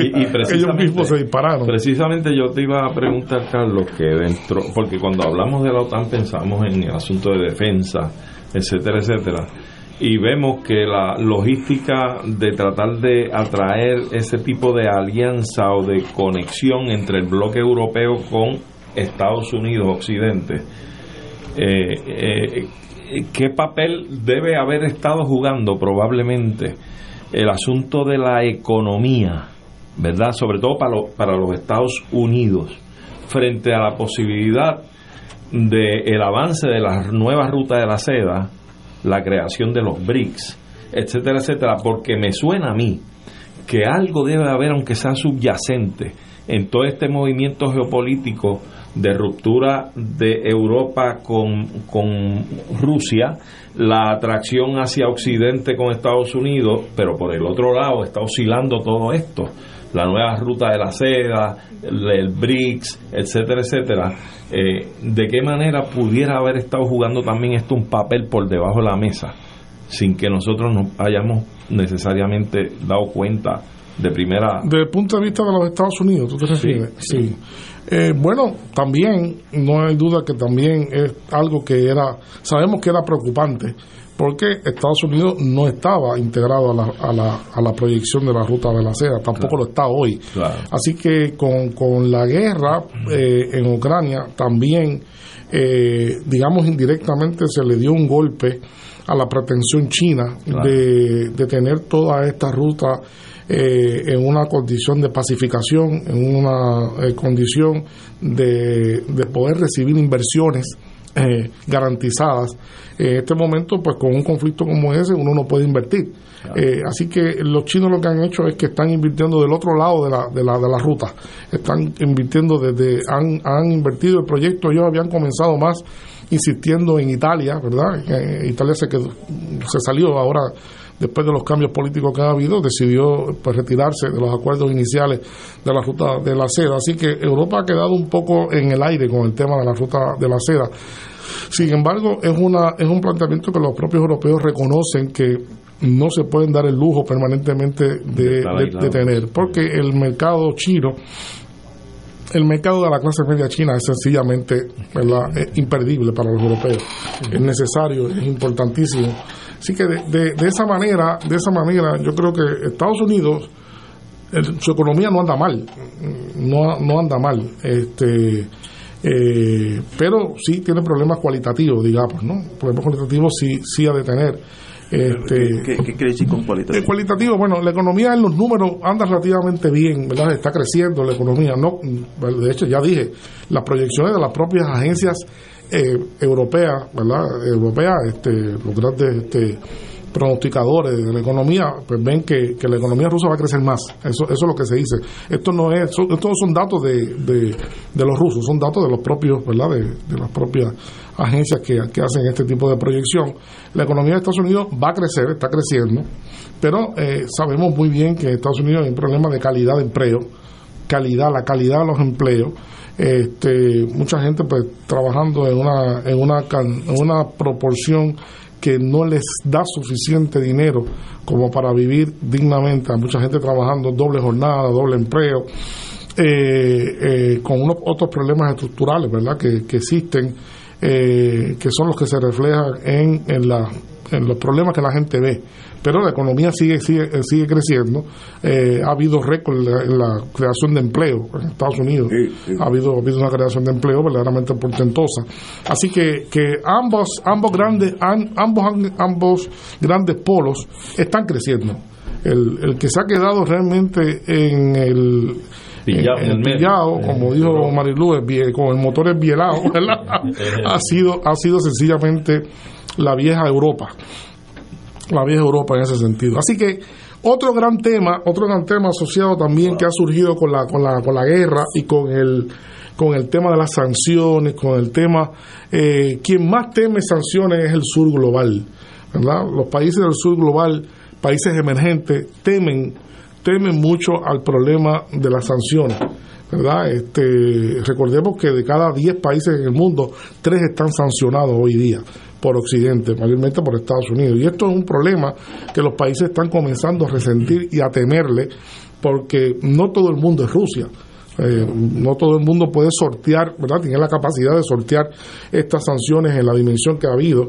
Otros países sí, este, Irán ha sufrido este, graves consecuencias de, de las sanciones y otros países más. Así que ha surgido también eh, el fortalecimiento del BRICS. Yo creo que como consecuencia de la, de la guerra de Ucrania ha, ha salido también el fortalecimiento del BRICS. Hay anunciada para este año, bajo la presidencia rusa, eh, una nueva ronda de ampliaciones y se espera que pueda ser entre 6 y 10 países nuevos que entren al BRICS este, este año, incluyendo posiblemente, no se sabe, eh, que pueda ser este, eh, Venezuela, dentro de otros países, incluso se habla hasta de Cuba, ¿no? Eh, precisamente por el tema de los bloqueos y las sanciones. Y ciertamente en este tema ha surgido una palabra que yo creo que nunca nunca se manejaba en el argot internacional, en la escena internacional, que ha surgido nueva, que es la desdolarización de la economía internacional. ¿verdad? Es un objetivo que los países contendores del orden mundial, los países que resienten el orden mundial viejo y que quieren crear un nuevo orden multipolar, ¿verdad? reconocer que existe una multipolaridad es crear alternativas, tener otras alternativas al dólar y han crecido, han, ¿verdad? Han, han surgido distintos acuerdos que no existían antes, que eran hace 30 años era inconcebible países como Arabia Saudita comprando comprando eh, o vendiendo eh, petróleo a China este en, en yuanes por ejemplo eso era inconcebible no no no había eh, terminar eh, reduciendo el, las, las actuaciones del dólar, reduciendo las actuaciones del dólar, este cierto por ciento importante en el ámbito internacional, ¿verdad? Entonces, eso también ha sido parte de, de, de esta guerra. Y lo último que uno también puede decir, para, ¿verdad? Es, ¿a dónde está la guerra hoy día? Dos años después, ¿a, a dónde está? ¿A dónde está? ¿Qué, qué va a pasar aquí? Bueno, Ha habido repliegue, eh, ¿verdad? eh, eh, está viendo está viendo una poderosa ofensiva eh, eh, rusa, una poderosa ofensiva rusa. Los rusos están eh, a nivel de día a diario, ya llevan dos semanas a diario anunciando nuevas ciudades. Yo no había visto eso desde que comenzó la- la- el proceso. Los rusos han verdaderamente ahora están eh, este, avanzando significativamente, particularmente después de la toma de Advinka, ¿verdad? Este, así que no, no cabe duda que el objetivo que se había dicho alguna vez de lograr consolidar completamente el Donbass, lo que falta del Donbass, eh, como parte de, de- de esta campaña, pueda ser antes de que acabe el, el verano. Eso también, eso puede ser. El, el ejército ucraniano anda mal, se sabe que anda con escasez de municiones, anda con escasez de misiles. Eh, eh, la, la atención que muchos países le estaban dando, poco a poco se ha ido tornando algo cansón, ¿verdad? Se ha ido diluyendo. Se eh, se han cansado eh, los países. Eh, el final de la guerra parece que va a ser el final el final va a ser va a depender mucho de quién gane las elecciones en Estados Unidos eso no no hay no hay duda de eso. Este de que de ganar Trump eh, posiblemente está- estaremos viendo pronto el final de, de- de la guerra. De ganar Biden pues yo eh, eh, habría veremos cómo queda constituido el Congreso. Pero de ganar Biden yo creo que la guerra podría tener un aire eh, y un prolongamiento eh, adicional. Ahora, ¿tú crees que dure hasta noviembre, verdad? eh, es difícil decir, es difícil decir. Pero si ¿verdad? sigue eh, eh, Rusia al paso que va, pudiera terminar la... Bueno, pudiera terminar eh, de tomar los territorios hispano-parlantes, eh, la, este, ruso-parlantes, Ruso-parlante. ruso-parlantes.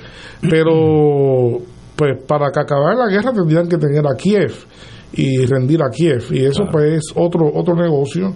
Eh, distinto o, o en su ausencia también se habla y se ha hablado todo el tiempo de la posibilidad de que en cualquier momento los rusos puedan hacer un avance en Odessa Odessa, mucho más que Kiev, es una ciudad netamente rusa, históricamente hablan- hablando, ¿verdad? Eh, Odessa era la, la joya de la corona, ¿verdad? De- del imperio ruso antiguo, así que podría haber un avance, este, no lo van a hacer los dos, la- no van a hacer los dos, realmente si hacen Uno de Kiev, dos. uno de los dos, así que, que no, no se va a ver, pero los rusos están en un momentum, están en un momentum poderoso, están avanzando, este, y, y no se sabe. Eh, lo que pasa es que el fin de esta guerra es, es problemático. Es problemático porque por lo que ya hemos visto, eh, hemos visto que el mundo ha cambiado con esta guerra. Eh, esto no es simplemente que gane eh, Rusia o pierde Ucrania, Claro. esto es que el mundo va a quedar configurado de una manera en dependencia de quién gane. Eh, si gana Estados Unidos, el mundo va a ir hacia otro, hacia otro camino. Y si gana, este, finalmente eh, pierde Ucrania y los rusos se imponen, se va a consolidar más el, el tema de la multipolaridad. Este, no cabe duda de eso, que aquí se está debatiendo eh, hacia dónde el mundo va a caminar en, en los próximos, las próximas décadas con, con esta guerra. Esta guerra ha adquirido una importancia política enorme, enorme y ha dejado de ser simplemente una confrontación sencilla entre rusos y, y ucranianos. Así que eh, hay muchas cosas en juego. Se ha apostado mucho, se ha apostado mucho en Occidente a la victoria y de repente decir a la gente que esto pues, se perdió es como es muy difícil, es muy difícil después de, de una inversión colosal, ¿verdad? Que se, que se ha hecho Miles y miles. eh, en convencer a la gente de que se ha estado ganando, ¿no? Este, así que mm, son dos años y eh, no es mucho, pero ha pasado mucho, ha pasado mucho. Y ha cambiado la visión. Ha cambiado, ha cambiado notablemente, notablemente el, el mundo. Tenemos que ir a una pausa, son las 17, no, 18.30 horas. Fuego Cruzado está contigo en todo Puerto Rico. Con fervor apostólico. Con fuego y unción llega Beatriz, voz de ángel, en su programa Con fervor apostólico, evangelizando con la fuerza del Espíritu Santo, todos los miércoles de 8 a 9 de la noche por aquí, por Radio Paz 810 Con AM. fervor apostólico.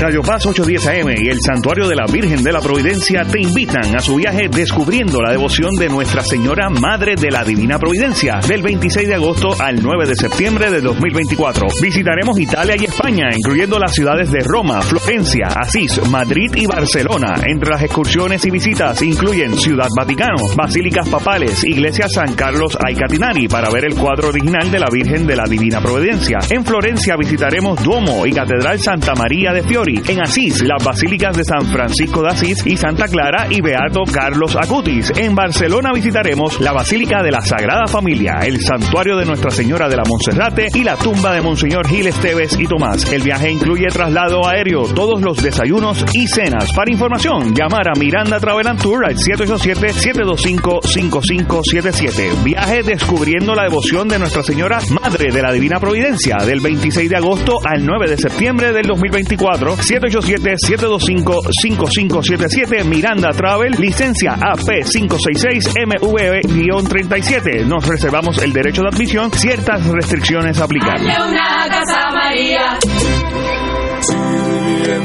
Siempre a El Departamento del Diaconado Permanente presenta todos los sábados a las 7 de la mañana Conociendo al Diácono. No te lo pierdas. Conociendo al Diácono. Sábados a las 7 de la mañana por Radio Paz 810 AM y Radio Paz 810.com.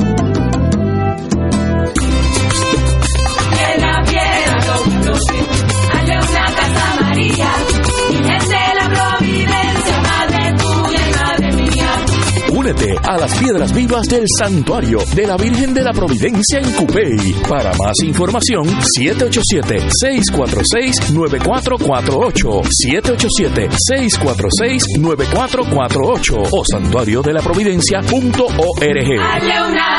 María. AESA, la pequeña gigante, te invita a sintonizar su espacio radial AESA Informa. Todos los jueves a las 4 de la tarde se estará ofreciendo información relevante a los pensionados y jubilados de Puerto Rico. Te esperamos AESA Imparable, auspiciado por MMM Alianza. I need somebody. Oro 92.5 FM te invita a recordar y disfrutar la historia de uno de los grupos más famosos que ha trascendido generaciones, The Beatles Magical Tour, del 8 al 20 de agosto del 2024. Viaja con nosotros a Inglaterra en un encuentro musical y cultural lleno de historia. Visitaremos las ciudades de Londres, Stonehenge, Oxford, Stratford upon Avon, Chester, York y Cambridge. En Liverpool visitaremos los lugares relacionados a The Beatles, incluyendo una noche, la Caverna Club, para disfrutar de música en vivo. El viaje incluye pasaje por Iberia, hoteles cuatro estrellas, todos desayunos, servicio privado de autobús, impuestos y cargos hoteleros. Información Culture Travel 787-569-2901 y 787-454-2025. Espacios limitados. Nos reservamos el derecho de admisión. Ciertas restricciones aplican. Culture Travel, licencia 152 AV90. Y ahora continúa Fuego Cruzado.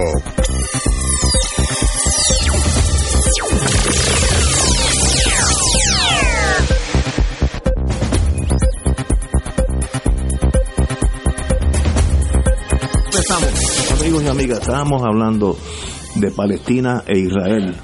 Fuera de eh, que sencillamente para mí se me hace incomprensible, incomprensible ah, ver hasta qué grado puede la locura colectiva de, de un país llegar. Eh, Palestina ha sufrido, según los números eh, europeos, más de 40.000 muertos, no heridos. Y usualmente por cada, heri por, por cada muerto hay tres heridos, así que debe haber 120.000 heridos en términos generales. Y, y digo, bueno, pero ¿y qué, qué, ha pasado? Ha destruido la ciudad, los edificios, los, los puentes, todo, todo. ¿Cuál es el fin? ¿Hacia dónde vamos con esa...? El expansionismo. Pero, pero, pero, pero eso le va a hacer más daño a la larga. quieren hacer eso?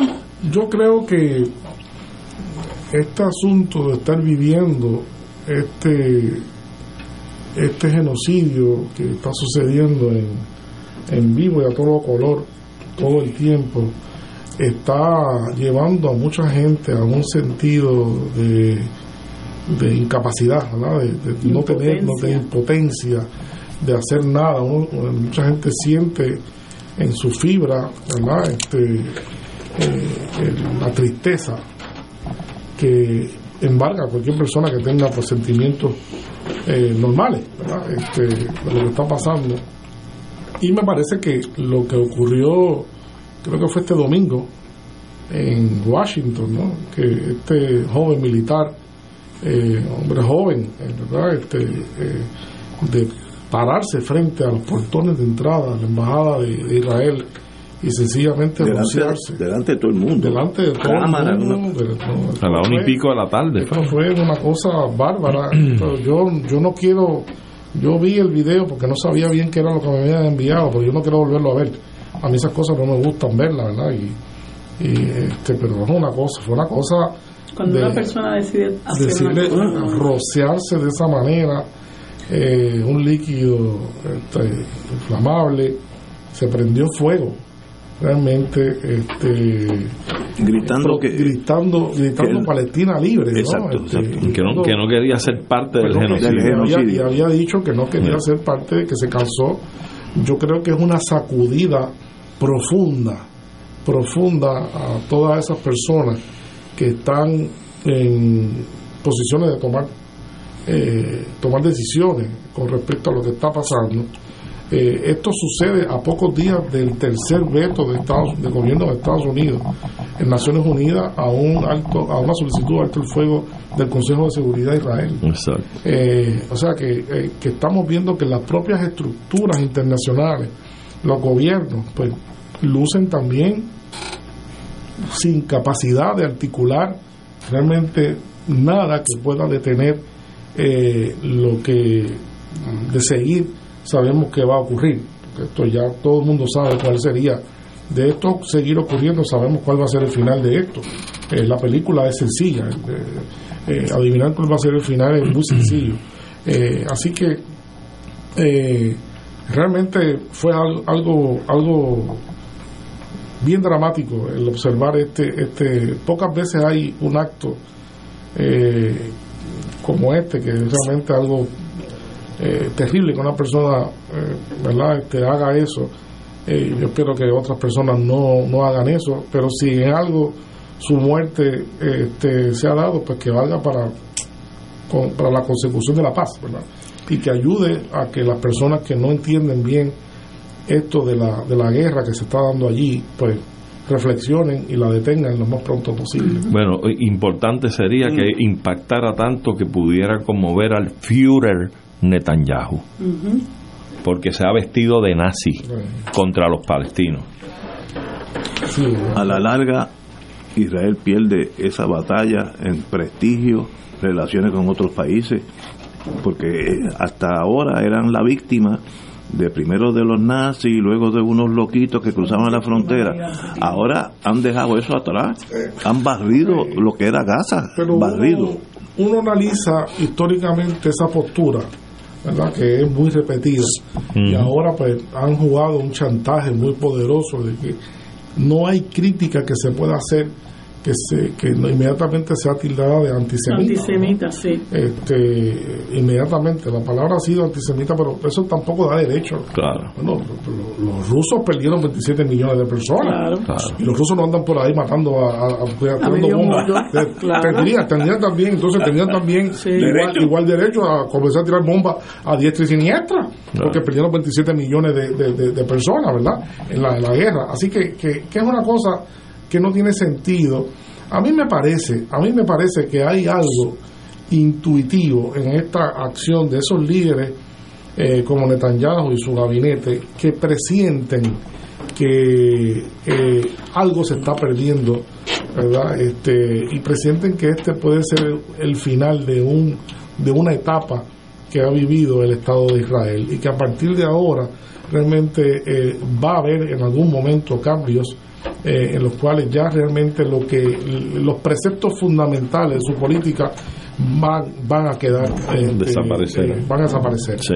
o sea al Israel como dice como dice Ignacio yo creo que de esto yo creo que se olfatea la derrota no esto no tiene que ver con desaparecer o no a jamás eso tiene que ver con un desprestigio Desprestigio, de tal de tal magnitud de un país que posiblemente se convierta en un país este este eh, eh, este, tan mal visto que, que tenga problemas serios eh, verdad serios no eh, una, una de las cosas también que podemos ver aparte de, de la de los dos años de la, de, de la guerra es la reacción occidental en contra de Rusia ha sido visceral verdad de hecho todavía ahora a partir de lo de Navalny sin saber qué pasó con Navalny le han puesto sanciones a Rusia también pero, pero oye, sí, no, no, se, no se sabe si lo mataron o no. Entonces hay un paquete de sanciones también que le han tirado. Disparando de la baqueta. Eh, pero- pero Pero entonces- ¿cuántas a veces no han propósito. puesto a Cuba en la lista de territorios que promueve el terrorismo? pero, ¿De pero- cuándo pero- acá? Pero, ¿dónde están las creo que sanciones todavía está. Entonces, Sí, bueno, lo, lo- lo incluyó Trump, lo habían sacado y el Trump lo Sí, incluyó. Sí, exacto, exacto. Todavía está. Pero sí, no por, la, por lo de Colombia. Por Ah, por lo de la- por la- lo de las negociaciones de. Sí, imagínate, sí, sí. por negociar Por la paz entre el la- Ejército Por de negociar la paz. Nacional. Invitado a por unos terroristas. favor. Ah, Lo que- Invitaron a unos terroristas para la Habana. Lo que pasa es que el récord, el récord los desmiente, porque quienes los tildan de promover el terrorismo son los que en otras latitudes y otros países tiran bombas sí. y mueven gobierno. Pero Y a los que le dicen terroristas son los que a esos países llevan médicos y medicinas para salvar la gente. Eh, Los no primeros sé- que no llegaron sé- a Italia cuando, sí. cuando la pandemia fueron Claro. Bueno, y hay dos, médicos ahora secuestrados por ahí. secuestrados O sea, allá en, en, en Pero yo- Somalia. Yo, no sé si ustedes lo ven también, pero, o sea, eh, eh, Israel sigue funcionando normalmente, no se le ha suspendido en el Comité Olímpico Internacional, Sí, no ha habido se le ha una- suspendido en los organismos Pero- pero internacionales. Ahí hay política envuelta. Ahí hay política importante, y es Biden, lo que hablábamos ahorita. El lobby, Sí. el lobby judío de- en torno a dinero dentro de Estados Unidos sí. es el más grande de todos los grupos étnicos. ahí. Entonces, hasta que gane o pierda las elecciones, tú No tienes que, que enamorar a esos muchachos porque eso te pueden dar un billón de dólares. Sí, pero, Después, después yo sí, creo que pero a ese tipo de cosas no se acaba con esta. O sea, a veces trasciende Estados Unidos, ¿no? Eh, por Sí, ejemplo, el liderato del Comité Olímpico Internacional no es únicamente dominado por Estados Unidos. Hay otros países que pudieron haber también articulado Claro. eh, a- a eh, igual, eh, de una manera simétrica. Eh, como han hecho con Rusia, pues también la forma simétrica es castigar a Israel también, seguro. eh, ¿no? Porque también ha desobedecido la, la determinación del Consejo de Seguridad. o que sea, hay, hay dos varas. Y no los hay- hay- pero hay dos varas, Hay o sea, dos varas. hay, dos varas, hay dos varas Pero- que tiene que ver mucho con dinero, como dice Ignacio. Es dinero. Ahí sí que hay, Dinero ahí sí que hay se- dinero cómo- para la política. Hasta noviembre, Estados Unidos no va a cucar ese. pero hace daño porque Hace se daño, ve no, de porque se- duda. eh, lo- o sea todo el mundo todo el mundo puede ver que aquí hay dos raseros no hay un hay una una se aplica la, la- la- las leyes y las reglas para una para un lado pero no se aplica para otro lado Claro. entonces eso eh, va en detrimento tuyo Claro. porque entonces el- la persona la persona que, que se visualiza como una persona parcial verdad parcial que eh, parcial abiertamente. Eh, entonces, eso no es bueno para el mundo, eso no es bueno para los países que ejercen eso, eh, porque en algún momento te van a decir, bueno, pero que entonces tú no me digas a mí que haga esto, porque tú finalmente te vas, tú haces lo que te da la gana, ¿verdad? Este, sí, porque tú vas a hacer lo que te da la gana conmigo. Y vamos a, tener, a ter- vamos a tener que terminar declarando enemigo público número uno a Don Dinero. ¿Sabes? Mira, hubo unas muchachas de Irlanda, de un equipo de baloncesto, que estaban compitiendo contra unas israelitas y se negaron a saludarlas. A jugar. Ah, Este, y bueno, están- creo que están enfrentando sanciones, pero pero pero fueron valientes Pero las esa- muchachas. ese desprestigio como nación va a afectar a Israel mucho más allá de Gaza. Eso se queda ahí No, no, no, sin por duda una alguna. generación. Oh, sin duda alguna. Oh, sin duda alguna, sin duda alguna. No, no, yo no tengo duda, no tengo duda de eso. Va a costar mucho esfuerzo. Va a haber que diseñar unas campañas y eso. Pero, pero la, el problema es que el- hay un momentum a favor de Palestina, independientemente Sí, de la, de la sí, tragedia de los sí, 30 mil, sí, sí. 40 mil personas muertas. Hay un momentum y hay en el mundo un consenso no, no declarado, ¿verdad? Oficialmente de que hay que solucionar el problema. Hay que solucionar el problema este, de una manera ya no cosmética, eh, porque también somos especialistas solucionando problemas de manera cosmética. Este problema hay que solucionarlo de una forma eh, eh, mucho más real, mu- mucho más real. Oye, y hasta puesto yo creo que un poco un grano para tratar de caminar en esa dirección, el primer ministro de Hamas eh, ha, ha anunciado, Ha que, anunciado. que dimite, renuncia junto a su gobierno. Falta el ok de, de- del presidente, ¿verdad? Este, pero creo que es una de las exigencias que. Había los una de las exigencias, renovar el liderato de la autoridad palestina. Correcto. Es, para jamás es indispensable, porque jamás no confía en ese liderato. Exacto. Jamás no confía en ese liderato, jamás dice que ese liderato está corrompido. Y tiene, tiene razón para, para pensarlo en Sí. alguna ¿En- medida. ¿En, qué liderato? En el liderato de Hamas. Ok.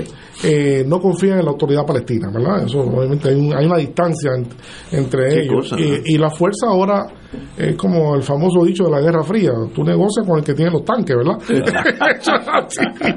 Y, y la autoridad palestina no es quien tiene los tanques ahora. Así que, así que este, de hecho, es una de las cosas de las cosas típicas de lo de Billy Brandt y, esa, y, y la, y la Guerra Fría que hablamos ahorita. Pero, pero, pero sí, sí, ahí ya por ahí vemos que se están moviendo eh, unas fichas conducentes, ¿verdad? Se asegura por parte de Estados Unidos que la semana que viene debe haber una, una tregua, debe haber una tregua. Esperemos. Este, esperemos, esperemos que sí, esperemos que sí. Eh, eh, veremos a ver en qué consiste esa tregua y las características que tenga esa tregua, pues nos va a decir cuán duradera va a ser esa tregua, ¿no? cuántas personas liberadas estén eh, en, en- en el- en la transferencia, ¿verdad? Este, involucradas, si se van a liberar eh, paulatinamente todos los rehenes, los 150 rehenes que hay, ¿verdad? Eso implicará, pues, que, que ciertamente este, el repliegue total, eh, jamás no va a liberar totalmente a los, a los rehenes hasta que no tenga un compromiso de Israel de repliegue total del ejército de Israel lógico, claro. sobre Gaza, Es lo sobre Gaza. Así eso, debe ser. eso no Es lo una, una tragedia que se hace difícil de comprender que eso esté pasando, difícil de entender. Eh, igual que lo de lo de Ucrania y Rusia. Hace cinco años, alguien hubiera pensado esa tragedia ucraniana-rusa. No, ¿sabes? No, hay- Bueno, pero ya, ya había señales. ya había señales, debimos, desde el 14. debimos, bueno, lo que pasa es que había, había un acuerdo. Claro. Que, pero que esa, violado. esa, esa, eh, eh, los acuerdos de Minsk 1 y 2 eran la garantía de que no, hab- no iba a haber guerra. No va a haber guerra. Si se cumplían, ¿verdad? De, ambas partes se pusieron de acuerdo, los rusos, los alemanes, los franceses, Estados Unidos se pusieron de acuerdo en que Ucrania debía ser un país neutral y que debía además eh, eh, ser una federación con amplias garantías a los pueblos, a los pueblos, distintos pueblos con, con- Originario de, originarios, en su eh, territorio. que están en el territorio para que Claro. ejercieran su cultura libremente, su idioma, la enseñanza en la escuela primaria, ¿verdad? De- en sus propios idiomas, ¿no? Pero no, no, no ha sido así, no, no ha sido así. ¿Te acuerdas que Zelensky en un momento dado prohibió que se enseñara ruso dentro de Ucrania? Eso era parte. Eso y cu- cucar el toro, eso es lo mismo. Después que llegas a un acuerdo en que vas a reconocer Sí. esos espacio, entonces lo viola. Si a un pueblo tú le niegas la posibilidad de expresarse su propio En su- idioma, pues, lo están matando. Sí. Claro. Lo están matando. O sea, yo me, yo me, a mí me encantó ayer, como paréntesis, algo que tú dijiste. Yo estaba en el carro y escuché algo que, de uno de tus almuerzos, Ignacio, que tú estabas almorzando con un grupo de, de gente y que, Ah, todos, sí, que sí. todos hablaban en inglés. Estábamos hablando porque- Ah, puertorriqueños, que todos hablaban español. Perfecto, inglés. pero perfecto, perfecto. perfecto, perfecto inglés que estaban con de la milla de oro, que todo el mundo habla hablando. perfecto. Y cuando se fue el americano, inmediatamente dijeron, vamos a hablar ahora de verdad de cristiano. Y eso lo que demuestra, Lo que demuestra que eso- son eso dos estamos culturas diferentes. Sí, Claro. sí, O sea, sí, si, sí. si hubiera sido un grupo, un almuerzo en Tennessee y se va al de Kentucky, no decir, bueno, qué bueno que ahora estamos Sí, solos. No, aquí se dice con ese sentido de que nosotros y, a- y aquel. Eh, y eso pues eh, demuestra que hay dos culturas eh, que chocando una con Y, y otra. eso no quiere decir que seamos enemigos, podemos ser No, amigos, pero- hacer negocios, hacer de todo. Pero no estoy de acuerdo. Tenemos que respetarnos. Claro, hombre, pero el respeto es en las dos y vías. mirarnos Claro. frente a frente, se- como en igualdad de igualdad de Pero yo creo que ese es el independentismo más peligroso para el estadismo.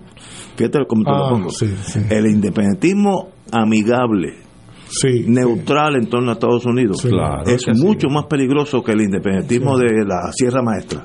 Porque con fuerza Estados Unidos cuenta para todo. Pero ese, ese, seamos amigos y caminemos juntos.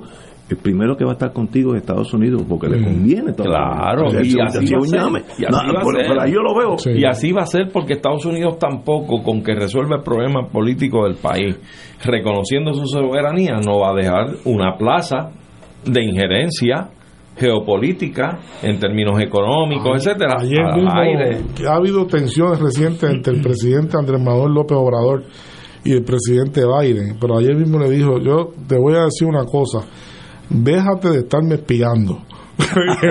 Déjense, nosotros no espiamos, nosotros espiamos, ¿verdad? Vamos a estar claros, nosotros espiamos, pero nosotros no espiamos a ningún líder de ningún país del mundo. Así que dejen de estarme, no, no me, no me estén espiando, que eso no es lo que va. Este, interesante. Eh, Yo quisiera, Ignacio, que no dejábamos de mencionar, aunque sea brevemente, que se está celebrando ahora eh, la reunión número 46, la asamblea CARICOM. número 46 del CARICOM. ¿Qué es eso? ¿Qué es el CARICOM? ¿Verdad que la, la gente en Puerto Rico yo creo que no conocemos lo que es el CARICOM? El Tan CARICOM, cerca tan tan lejos. cerca y tan lejos. Oye, el CARICOM sí, es sencillamente el mercado común parte, del. Caribe. El mercado común opera opera fundamentalmente en el Caribe occidental, Occidental. el Caribe occidental eh, tiene una historia como ya mencioné de unos casi 50 años y ha sido de los bloques de integración que se crearon hace décadas a partir de recomendaciones de la de las Naciones Unidas que se crearon bloques en todo en todos los países eh, todas las áreas eh, excoloniales no para estimular el crecimiento económico. Yo creo que ha sido uno de los más durade- duraderos. Ha tenido sus momentos difíciles ha tenido sus momentos de sombra pero también ha tenido momentos importantes. Y yo creo que ahora mismo CARICOM está en un momento muy, muy particular, muy positivo. CARICOM ha logrado una eh, prominencia eh, mundial, una presencia mundial muy importante. Eh, han logrado establecer, eh, se han dado cuenta de que son islas pequeñas, pero cada una de ellas, pues, eh, tiene un voto en las Naciones Unidas. Entonces Sí, han creado eso le da importancia. Han, han creado una, una, bloque. un bloque con un solo ministro, un solo canciller que eh, represente los 17 votos. Y eso le ha dado una, un giro tremendo a la presencia de CARICOM en, en muchas negociaciones. Hace poco tiempo CARICOM logró la presidencia de una de las la COP número 26, la reunión, la reunión de las partes sobre el cambio climático. Eh, y han adquirido realmente un estatus de vanguardia en lo que se refiere a, a proteger las islas de los embates del cambio climático. Ahí CARICOM ha- se la ha comido. Realmente nosotros deberíamos estar mirando realmente a CARICOM, deberíamos participar. Eh, No. No, importa lo que Puerto Rico sea, podemos participar No, como miembro observador. Eso le iba de a decir. CARICOM. No que importa lo yo, creo sea. que años pasados, tal vez Sí, se ha hecho. sí, se ha eh. Puerto Rico ha llegado incluso De- a participar hecho, como observador. Podríamos invitar algún día aquí al, al doctor, este, al amigo profesor de, de caramba, Efraín, Efraín Vázquez Vera, que fue subsecretario de Estado y estuvo participando en Oye, el diseño bueno. para que nos cuente Hablo- cómo hablo- fue ese proceso, hablo- hablo- cómo fue ese proceso de acercamiento al CARICOM, porque él tuvo mucho que ver con ese Mira, proceso. Yo creo que fue bajo Eh, la- una de las gobernaciones eh, de una Hernández gobernación- sí, no me acuerdo cuál fue, Por más reciente. Hay que traerlo, hay que Eh, traerlo. hay que traerlo para que nos explique Eh, eso, porque es importante. Nosotros, Eso de no- CARICOM. nosotros Puerto Rico sí, hemos sido bien ciegos con Muy el. Caribe, con el Caribe del Este. Pe- pero creo que también Estados Unidos ha impedido Ah, no, no, pero- formalmente pero te voy a decir- que nosotros podamos estar Pero te voy a decir-. Ha habido, ha habido Sí. piedras, pero sí. piedras No. que yo creo que lo hubiésemos podido saltar. No, pero y hay otras cosas que no hay ni que pedirle permiso a Estados Unidos. Yo lo viví. Yo estoy en pueblo y viene un señor de la isla de Grenada. No, Grenada no, es Dominica. De ascendencia británica, pero de Dominica. Y viene a pueblo y me dice, "¿Ut- ¿usted le gustaría comprar a jabón? Cuando la, la gente es muy frágil, de, usan unos jabones especiales que no tienen detergente, Dermatológico, esa dermatológico, cosa. sí, sí. Pues yo lo produzco en, en Dominica por- con aceite de coco en vez de aceite natural. Y yo lo mando a, a, Miami y dice, mira, estoy de primera, cómprale todo lo que... ¿sabes? Porque ahí estaban los headquarters de pueblo. Y empezamos a comprarlo. Entonces él me invita a su casa en Dominica, voy para allá. Él tenía un hotel precioso. Yo entro en aquellos yo pensaba como comerciante y veo todos los teléfonos eran hechos en Holanda que tiene hasta el tono es diferente tú que estuviste por Sí, Europa sí, tú sí, sabes que el, el tono total Sí, sí, el tono Eh, europeo es diferente. aguanta, aguanta, aguanta. Eh, ¿y, ¿Y por qué tú tienes estos teléfonos aquí? Bueno, porque son los únicos que pude comprar. Él fue a Holanda a comprar teléfono cuando a 600 millas o menos está la AT&T en aquellos tiempos y la Telefónica de Puerto Rico que tenía gente de más de técnicos y de verdad que hay un problema hay una entonces los técnicos para arreglarle las computadoras del hotel él los mandaba a buscar desde Miami como si aquí no hubiera técnicos a- para es más hacer computadoras aquí hay gente de primera De primera, de primera, Eh, sin duda. y entonces dice bueno pero sin duda. el problema ese también es nuestro. ¿Por qué yo eh, miro para el norte y no miro para el sur? Al ladito de nosotros. Complejo del Sí, colonizado. pero eso es fatal. Eso es fatal. Porque que esos teléfonos salían más baratos Mira, si los compraba aquí que si los compraba en Holanda. para que Él tú ganaba tengas una idea, en, el, en esta asamblea número 46 van a presentar el proyecto el proyecto de lo- del primer el primer ferry internacional del Caribe desde Guyana hasta el norte de Trinidad y es ese proyecto de transporte de, de alta velocidad y eficiencia. Eh, ese proyecto Puerto Rico es uno de los principales destinos que se puede beneficiar muchísimo porque ya existe un comercio precario eh, la que la gente que viene con muchos problemas a comprar a Puerto Rico. Nosotros no hemos no hemos no sé si se- hemos estimado cuán- cuándo es el volumen comercial que tenemos con esas islas pero la cantidad de empresas que se pueden crear en Puerto Rico para dar servicio Explotar para explotar ese, ese mercado. Yo, yo tengo un, es increíble yo tengo un compadre y amigo que representa líneas comerciales y él al año hace de dos a tres viajes a todas esas islas. todas esas islas. Y eso no tiene- esa gente viene aquí a comprar con grandes dificultades, uno lo ve. Sí, no es fácil, no, no, la- no se la estamos haciendo fácil cuando deberíamos hacerlo fácil. Yo, Claro. yo, yo creo eso que en eso hay que pensar y hay que mirar allí. Y- y- en Puerto Rico no, no Oye. puede desperdiciar ningún, ninguna, ninguna posibilidad ese, de crecer. ese mercado es una mina para Es una este mina, país. porque no ese mercado está conectado con Europa además. Correcto. no solamente son ellos y la población sino también muchos de ellos están conectados con Europa están conectados con otros países. Así que el CARICOM lo felicitamos en esta Eso en es esta asamblea. han, han hecho un ejercicio de pacificación importante entre Venezuela y Guyana.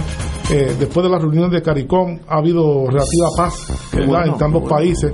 Y ellos destacan que ha sido una paz negociada sin necesidad de actores externos. Muy bien, sino los, caribeños, los regionales. la, la familia Y de- caribeña se puso de acuerdo Y nosotros la que estamos en el Caribe, aunque sorprenda a muchos puertorriqueños, debemos ser miembros del CARICOM. Claro que sí, Punto. claro Punto. que sí. Oye, si es para beneficio del país. Es para Sí, beneficio. sí, Porque de- si hubiera debemos, para- debemos tener una visión estratégica sobre eso claro, Porque es good for business, es para todo el mundo se beneficia. claro.